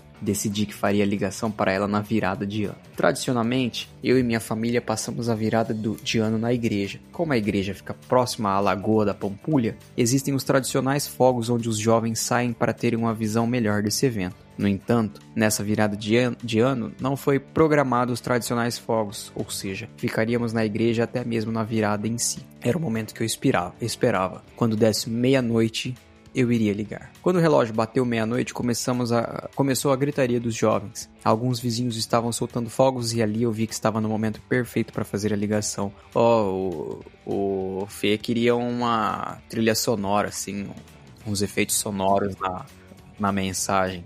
A Lu já havia me dito que não estaria em nenhuma festa, apenas na casa de um dos parentes. Então fiz a ligação. Quando ela atendeu, nossa, momento tenso. Eu sei como é. Pediu para esperar um pouco, pois onde estava o sinal não era muito bom e que iria para um lugar melhor. Após ela dizer que estava tudo ok, eu comecei a falar. Ou seja, um local onde ela poderia chorar de alegria. Desejei um feliz ano novo, que Deus continue abençoando a sua vida, que eu era grato ao Senhor pela amizade que havíamos construído e que eu a considerava uma pessoa muito importante na minha vida, que eu gostaria de manter esse vínculo com ela e outras coisas mais que não consigo me recordar. Mas o meu objetivo era deixar claro que eu gostava dela. Mas eu estava tão, mas tão confiante que eu fiquei esperando a resposta dela sendo da mesma forma. Nossa, Vamos lá, força para a próxima parte. No entanto, a resposta não foi nada do que eu esperava. Ela ela simplesmente começou a falar comigo que a bateria do celular dela estava viciada. Aquilo foi um balde de água fria. Cara, a Bruna fez a mesma coisa. Ela ficou quieta e deu feliz ano novo também. Feliz Natal, não lembro. Eu estava muito confiante que ela me responderia da mesma forma, e não ter isso foi muito frustrante. Mas compreendi que não era o momento para ter feito aquilo, que ela não estava pronta e que eu deveria recuar. Japa, it's your turn. E agora tem uma pausa para a versão da Luna sobre o acontecimento. Então vamos lá. Diz. Eu chamo ela de Luna porque eu sempre chamo ela assim, enfim, mas é a Luana, tá? Olá, hosts do meu podcast nerd favorito. Essa história precisa de uma pausa para que eu compartilhe a minha versão sobre a ligação do PH. Quando eu o conheci, eu estava numa fase da minha vida em que eu não queria me relacionar. Clássico, né? Isso acontece com bastante frequência até. Eu havia passado por uma decepção amorosa que havia me marcado bastante, e quando aconteceu, eu estava decidida e comprometida a apreciar minha própria companhia e passar muito tempo sozinho. Foi vivendo isso que a nossa amizade surgiu, e não foi amor à primeira vista ou no primeiro diálogo. Ele foi me ganhando aos pouquinhos, e sinto que fui bastante resistente com relação a ele no início, justamente pelo meu posicionamento inicial. No fundo, eu percebia que estava surgindo um interesse da parte dele. Afinal, por mais que por mais amigo que alguém seja, raramente um amigo te mandaria um bom dia com tanto afinco todas as manhãs se ele não tiver algum sentimento além da amizade. Viu só, Olha aí. gente? O bom dia é importantíssimo, cara. Não tem como, não tem como. Até porque o assunto que nos aproximou se findou e mesmo assim ele estava sempre mandando mensagem. Então eu, eu desconfiava, mas sempre achei que estava muito cedo para levar aquela amizade a outros patamares. Quando ele me ligou, eu estava em uma viagem para o interior do Rio Grande do Norte e durante essa viagem foi quando entendi que havia algo diferente acontecendo. O PH é uma pessoa adorável e eu já não o via apenas como um amigo. Eu amava receber suas mensagens, conversar sobre qualquer assunto e me sentia à vontade. Sentia que precisava conhecê-lo mais. Mas o fato de não querer um relacionamento à distância me fazia sempre ser cautelosa e queria ter muita certeza antes de demonstrar sentimento. Eu acredito que essa tenha sido a principal barreira que, para que ele descobrisse se era recíproco. Eu entendo ela. Eu entendo bastante ela. Porque você fica meio assim, né? Tipo, pô, é longe. Será que vai dar certo? Será que não vai? Eu, eu fiquei um pouco assim no período antes da, da gente namorar, de fato, eu e a Isabela. A gente tinha conversas também, assim. A gente conversava, a gente às vezes se ligava, às vezes conversava um pouco mais ah, com afinco, assim, mesmo com mensagem ou, ou ligando, né? E aí você fica nessa tensão, assim, será que eu me declaro, será que não? Será que eu deixo mais claro, será que não? Eu entendo, esse parágrafo dela eu entendo perfeitamente. Até então, continuando a Luna falando, eu não sabia as suas reais intenções, e é importante deixar intenções claras também, né? Chega um ponto que precisa deixar claras. Olha como a outra pessoa tava pensando, tipo, pô, eu não sabia, né? Então, e aí? Enfim, até então eu não sabia as suas reais intenções e uma das coisas que eu fiz muito neste processo foi orar pedindo a Deus que me mostrasse o coração dele e suas intenções que mostrasse o coração dele, as intenções que ele tinha comigo, porque eu queria sentir confiança em meio a tudo isso. E aí ela abre um parênteses aqui. Queridos ouvintes, não tenha pressa quando se trata de conhecer alguém, principalmente quando é à distância. Existe muito defraudador por aí e a pressa te impede de identificá-los. Então, não tenha pressa, tá bom? Não, não, fica a dica aí da, da Luna, tá bom? Alguns casos, quando estiver demorando muito pra você também tomar uma decisão, tenha pressa sim e se afaste do defraudador que você está envolvido. Tenha sabedoria em como medir essa pressa ou não. Continuando. Quando ele se declarou, eu fiquei surpresa. Não esperava que seria na virada do ano. Eu não imaginava que ele seria tão direto. Apesar de já estar gostando dele, eu ainda tinha certas inseguranças, o que é normal quando se está conhecendo alguém. Eu não queria dar uma resposta de imediato e precisava pensar a respeito, entender e validar meus sentimentos. E eu sou do tipo de pessoa que leva o tempo, então foi assim que comecei a falar desenfreadamente do problema que estava tendo para carregar meu celular como uma forma de fugir do assunto. Eu, eu morro de vergonha só de lembrar dessa situação embaraçosa. E não era mentira, eu realmente estava tendo problemas durante a viagem. Enquanto eu falava sem parar, eu só conseguia pensar: mas do que você está falando? Pelo amor de Deus, mulher, você é maluca, pare de falar imediatamente. O problema é que eu fiquei falando disso sem parar e foi se cria- criando um clima terrivelmente constrangedor. Depois de alguns bons minutos, eu desejei um feliz ano novo e desliguei a ligação. Depois que eu desliguei, eu fiquei muito constrangido e envergonhado. Mas a situação foi tão engraçada que eu comecei a rir sem parar. Então eu mandei uma mensagem para ele na tentativa de amenizar a situação, dizendo que agradecia por ele ter me ligado e pelas palavras. Nos dias seguintes, eu não parava de pensar a respeito e só conseguia imaginar o quanto eu era uma toupeira e sentia que eu precisava de outra chance para poder retomarmos o assunto e eu pudesse dizer o que eu sentia e então dar uma chance para nós dois. Só que agora era diferente e eu sabia dos sentimentos dele. Eu tinha clareza e podia abrir meu coração sem receios, pois eu sabia das suas reais intenções. O problema é que eu sentia que havia jogado chance fora e que muito provavelmente depois da minha reação, ele iria entender que não deveria insistir e que nunca mais tocaria no assunto. Então, voltando ao relato do PH. Apesar da minha frustração, eu recebo uma mensagem no meu celular, uma mensagem dela me agradecendo pela lembrança o que mudou o meu astral. Na semana seguinte, continuávamos as nossas tradicionais conversas, até que em um dos assuntos, não me recordo qual, eu me senti encorajado em falar abertamente para a Lu o que eu sentia. E esse sentimento aconteceu quando eu mandava um áudio para ela sobre o assunto que conversávamos. No meio desse áudio, eu disse a ela o que eu sentia e enviei. Após enviar, o coração estava na boca, com um medo absurdo de ser rejeitado. Fiquei me questionando o porquê de ter enviado aquele áudio e comecei a me sentir um burro quando pouco tempo depois ela me mandou um áudio como resposta. Nossa, a atenção é. antes de ouvir o áudio da resposta é. O medo de dar. Não, eu imagino ele, ele vendo o celular assim e parecendo uh, os pontinhos gravando o áudio. Nossa. Nossa, depressão, medo e ansiedade.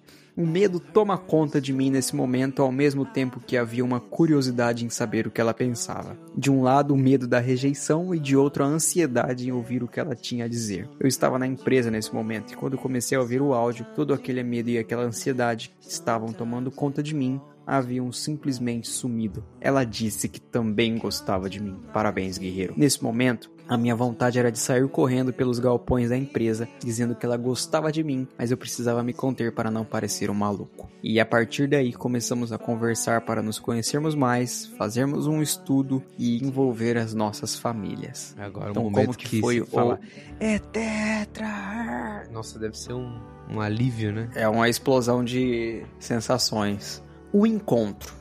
Após dois meses das nossas declarações, eu já havia entendido que era o momento de visitá-la para nos conhecermos pessoalmente e validarmos nossos sentimentos. Fiquei pensando como eu iria fazer isso. Além de ir para uma cidade que eu não conhecia absolutamente ninguém, para ver alguém que conheci pela internet, eu nunca havia viajado sozinho. Ao mesmo tempo que o medo e a ansiedade tomavam conta de mim ao tentar dar esse passo, fui encorajado pelos meus amigos e pais para não recuar e seguir em frente. Ó, oh, o apoio é importantíssimo quando é para o bem. Conversamos e decidimos juntos uma data para que o encontro acontecesse.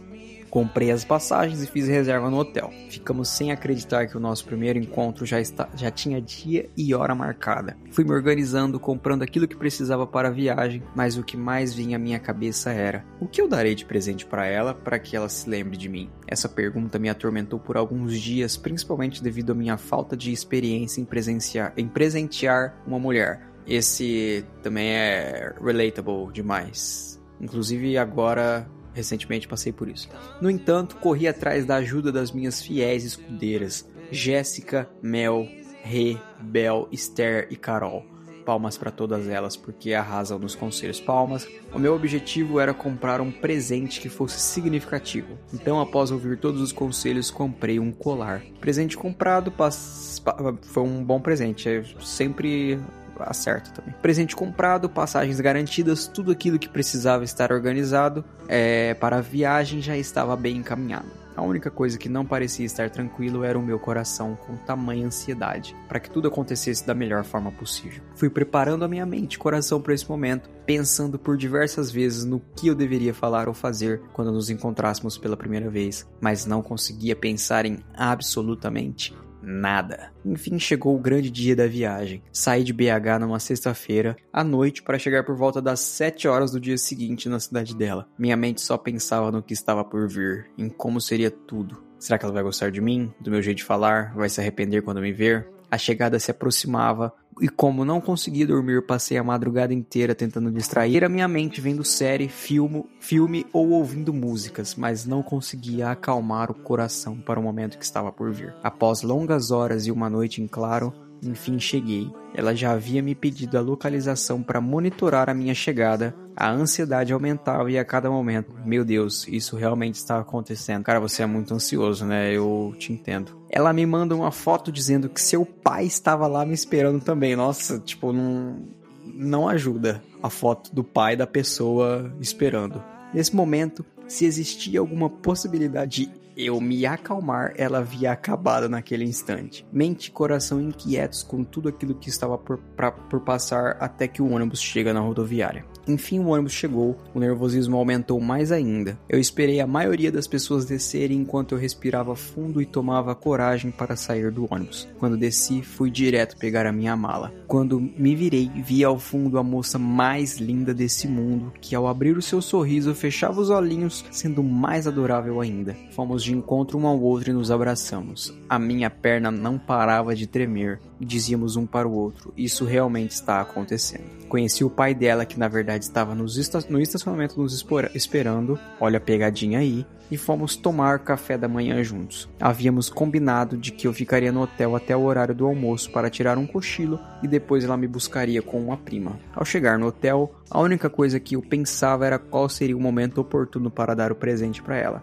Não queria que fosse na frente dos amigos e familiares, queria que fosse um momento apenas nosso, mas não conseguia pensar no momento adequado para isso. Entretanto, sua prima se atrasou e ela optou por me buscar primeiro. Ali eu vi que era o momento para entregar a ela o presente. Quando ela chegou, nos abraçamos e lhe entreguei o presente. O medo tomava conta de mim. Será que ela vai gostar? E se ela achar ruim? Meu Deus, eu vou começar com o pé esquerdo?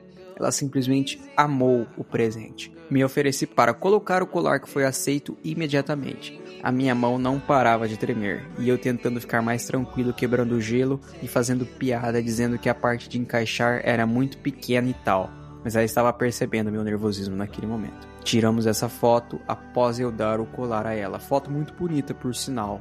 Viu? Parabéns aos dois. E esse foi o nosso primeiro encontro não a pedi em namoro de imediato porque entendíamos que ainda havia muita água para rolar debaixo da ponte. Os pais dela precisavam me conhecer melhor. O pedido e a oficialização veio alguns meses depois. Tivemos que ser bastante, bastante pacientes nesse processo. Hoje temos dois meses de namoro. Agradeço a Deus pela vida da Lu. Por estarmos juntos, sou grato pelos conselhos que recebi dos meus familiares, amigos e irmãos em Cristo. E pelo Contemporama, porque se não fosse por vocês, nada disso seria possível. E ele termina com uma constatação muito verdadeira. O Copidorama é real, meus amigos. E essa é a história de Lu e PH. Olha aí. Caraca. Eu tô emocionado É. real, assim.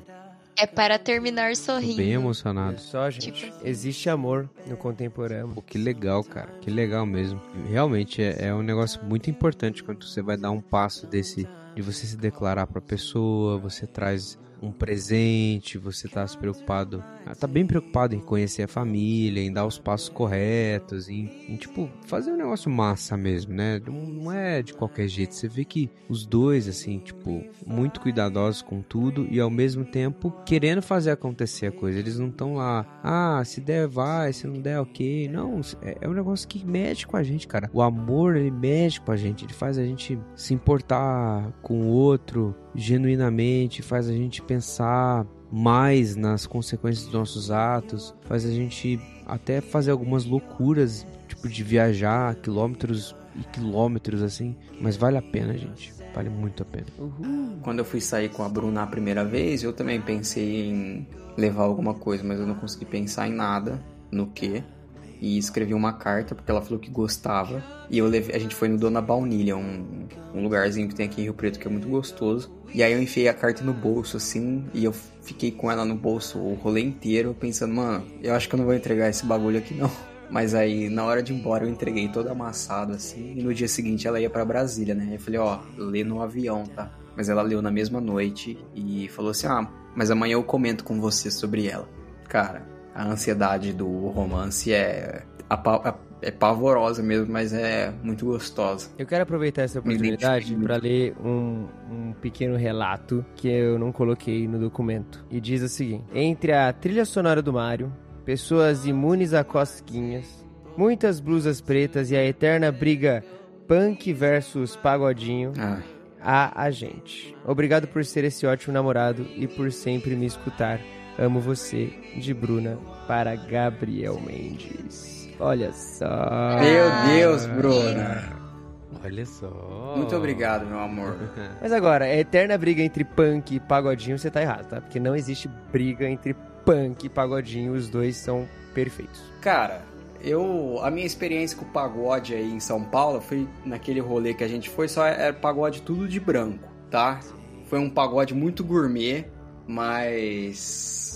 Eu não faço. Eu não brigo com ela mais sobre isso. Inclusive, ela. Esses dias ela falou assim. É, Ai, amor, eu achei uns vídeos aqui no, no YouTube, são cinco aulas de forró. Eu queria muito que você visse comigo pra gente aprender, não sei o quê. Mas eu falei, ah. O Gabriel dançando forró. Eu falei, tá bom, amor. Faça vamos. isso acontecer. Filma. Ó, Bruna, muito obrigado pelo relato, pela dedicação. Eu amo você. Filma o Gabriel aprendendo dançar forró. Eu nunca pedi nada. Assim como você pediu pra eu ler essa mensagem, por favor, peço, eu, eu te peço. Aliás, como, como que foi isso? Agora você quer muitas informações, amigo. Mas é isso, né? Amor está no ar? Aqueles caras. O amor está no ar. E a gente terminou com histórias tão boas. É verdade. Dá até tristeza, né? gente contar das Dá ruins. até tristeza depois de desligar e falar assim: Eu É. vou ficar sozinho mesmo. Não, mas você que. Peraí, você que tá sozinho, tipo, olha essas, essas pessoas que esperaram tanto tempo e passaram por tanto e hoje elas estão desfrutando algum, algum momento. É, saiba que, tipo, que talvez a espera, saiba que talvez a espera possa estar te preparando pra um você ser melhor, uma versão melhor de você nesse aspecto, né? Você amadurecer, você crescer, ter a, a a maturidade de fato de encarar um relacionamento então a poder desfrutar de bons momentos com uma- essa outra pessoa com, com esse outro alguém seja esse garoto seja essa garota que você tanto espera. Assim só que quando chegar a hora é, se utilize desses exemplos bons que a gente contou de pessoas que de fato pensaram antes de agir agiram de fato tomaram a iniciativa e têm decidido em ficar juntos, assim. Eu não me arrependo, assim, em nenhum ponto, nem, nem talvez Isabela, assim, da, dos passos que a gente deu até o casamento e dos passos que a gente dá após casamento, né? Nós, nós temos muitos desafios pela frente. Hoje a gente tem uma filhinha, a gente tem sonhos ainda ah, de ter mais filhos, de, de construir coisas e tudo mais. Então, um mas só que tudo isso não começa a depois do casamento, começa antes, começa desde o namoro, começa desde quando você conversa com a pessoa, desde quando você está conhecendo quem é. Várias, várias das vezes, eu acho que eu não contei isso no ano passado, talvez nunca contei nenhum episódio do, do Contemporama, assim. Várias das vezes que eu estava conversando com a Isabela, nesse processo ainda, a gente a conversar no WhatsApp, é, mesmo à distância, tá ali trocando ideia, eu não sabia direito se ela gostava de mim, é, talvez ela não sabia direito se eu gostava dela, e muitas vezes, nas conversas que a gente tinha, a, o seguinte pensamento batia no meu coração e na minha mente: essa é a única mulher possível para mim. É a única e não existe outra. É, ela é a, a minha mulher, ela é a minha esposa. E todas as vezes eu, que eu mais quanto mais eu conversava com a Isabela, mais eu entendia isso. Mais eu falava assim, não, é ela mesma. Por isso que para mim não foi difícil quando pedi ela em namoro, elaborar mais sobre, olha, eu tô te pedindo em namoro, mas esse pedido de namoro já tô pensando aqui o seguinte, eu, eu vou casar com você, esse é o meu pedido. É, mesmo, talvez a gente entende, né? Ó, você vai namorar e tudo mais, alguma coisa pode acontecer e de fato desdobrar-se em casamento. Mas a minha intenção desde o começo já estava bem clara, olha, eu tô entrando nesse relacionamento para isso. Isso me deu coragem suficiente de ir até São José do Rio Preto, né, mais vezes, de encarar a distância, de passar o tempo certo ali, de também me preparar para o casamento e depois do casamento também isso deu bastante força para a gente viver até hoje, até, até o ponto que estamos aqui. E Deus tem conduzido isso com graça, conduzido as nossas vidas, tem conduzido as nossas decisões e com certeza a gente sabe que estamos trilhando um caminho muito bom. Isso é verdade. A paciência, é, assim, pra mim, pelo menos, foi importante demais, porque o dia que eu entreguei a carta pra ela lá, no dia seguinte ela foi pra Brasília e ia ficar, a Bruna ia ficar um mês fora. Ia ser basicamente zap, zap, zap o dia inteiro, todo dia. Só que eu sou péssimo no WhatsApp. Tipo, hoje ela, graças a Deus, sabe, mas ela, ela gosta de conversar bastante. E eu gosto de conversar, mas eu sou mais quieto. E aí, quando ela voltou, a gente saiu pra conversar e ela falou que não tinha sido como eu esperar, como ela esperava. E que isso tinha gerado uma série de insegurança nela. Enfim, chegou uma época que foi tudo pro escambau. Nessa época o Gui me mandou um áudio de 8 ou 9 minutos aconselhando. Mas assim, ficou em um stand-by. Aquela carta ela jogou fora. Inclusive, eu prometi pra ela que ia imprimir de novo, porque eu quero que ela tenha essa carta. No dia do meu aniversário, a gente foi num barzinho. Ela não foi, mas ela me mandou mensagem.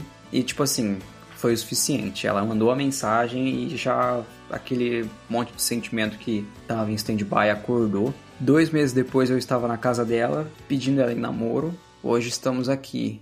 Ela ainda continua conversadeira, eu continuo no meu ritmo, mas a gente se acertou nesse sentido. Foi bom caminhar junto com os amigos, assim, recebendo bons conselhos, porque você começar a namorar, ainda mais namorar a primeira vez, assim, é um, não é uma coisa fácil. Deus tem ajudado realmente, assim, espero no futuro também estar com nossos pimpolinhos no colo, se Deus quiser. Japa, Jéssica, a hora de vocês está logo aí. Quem sabe ano que vem. Amigão, esquece.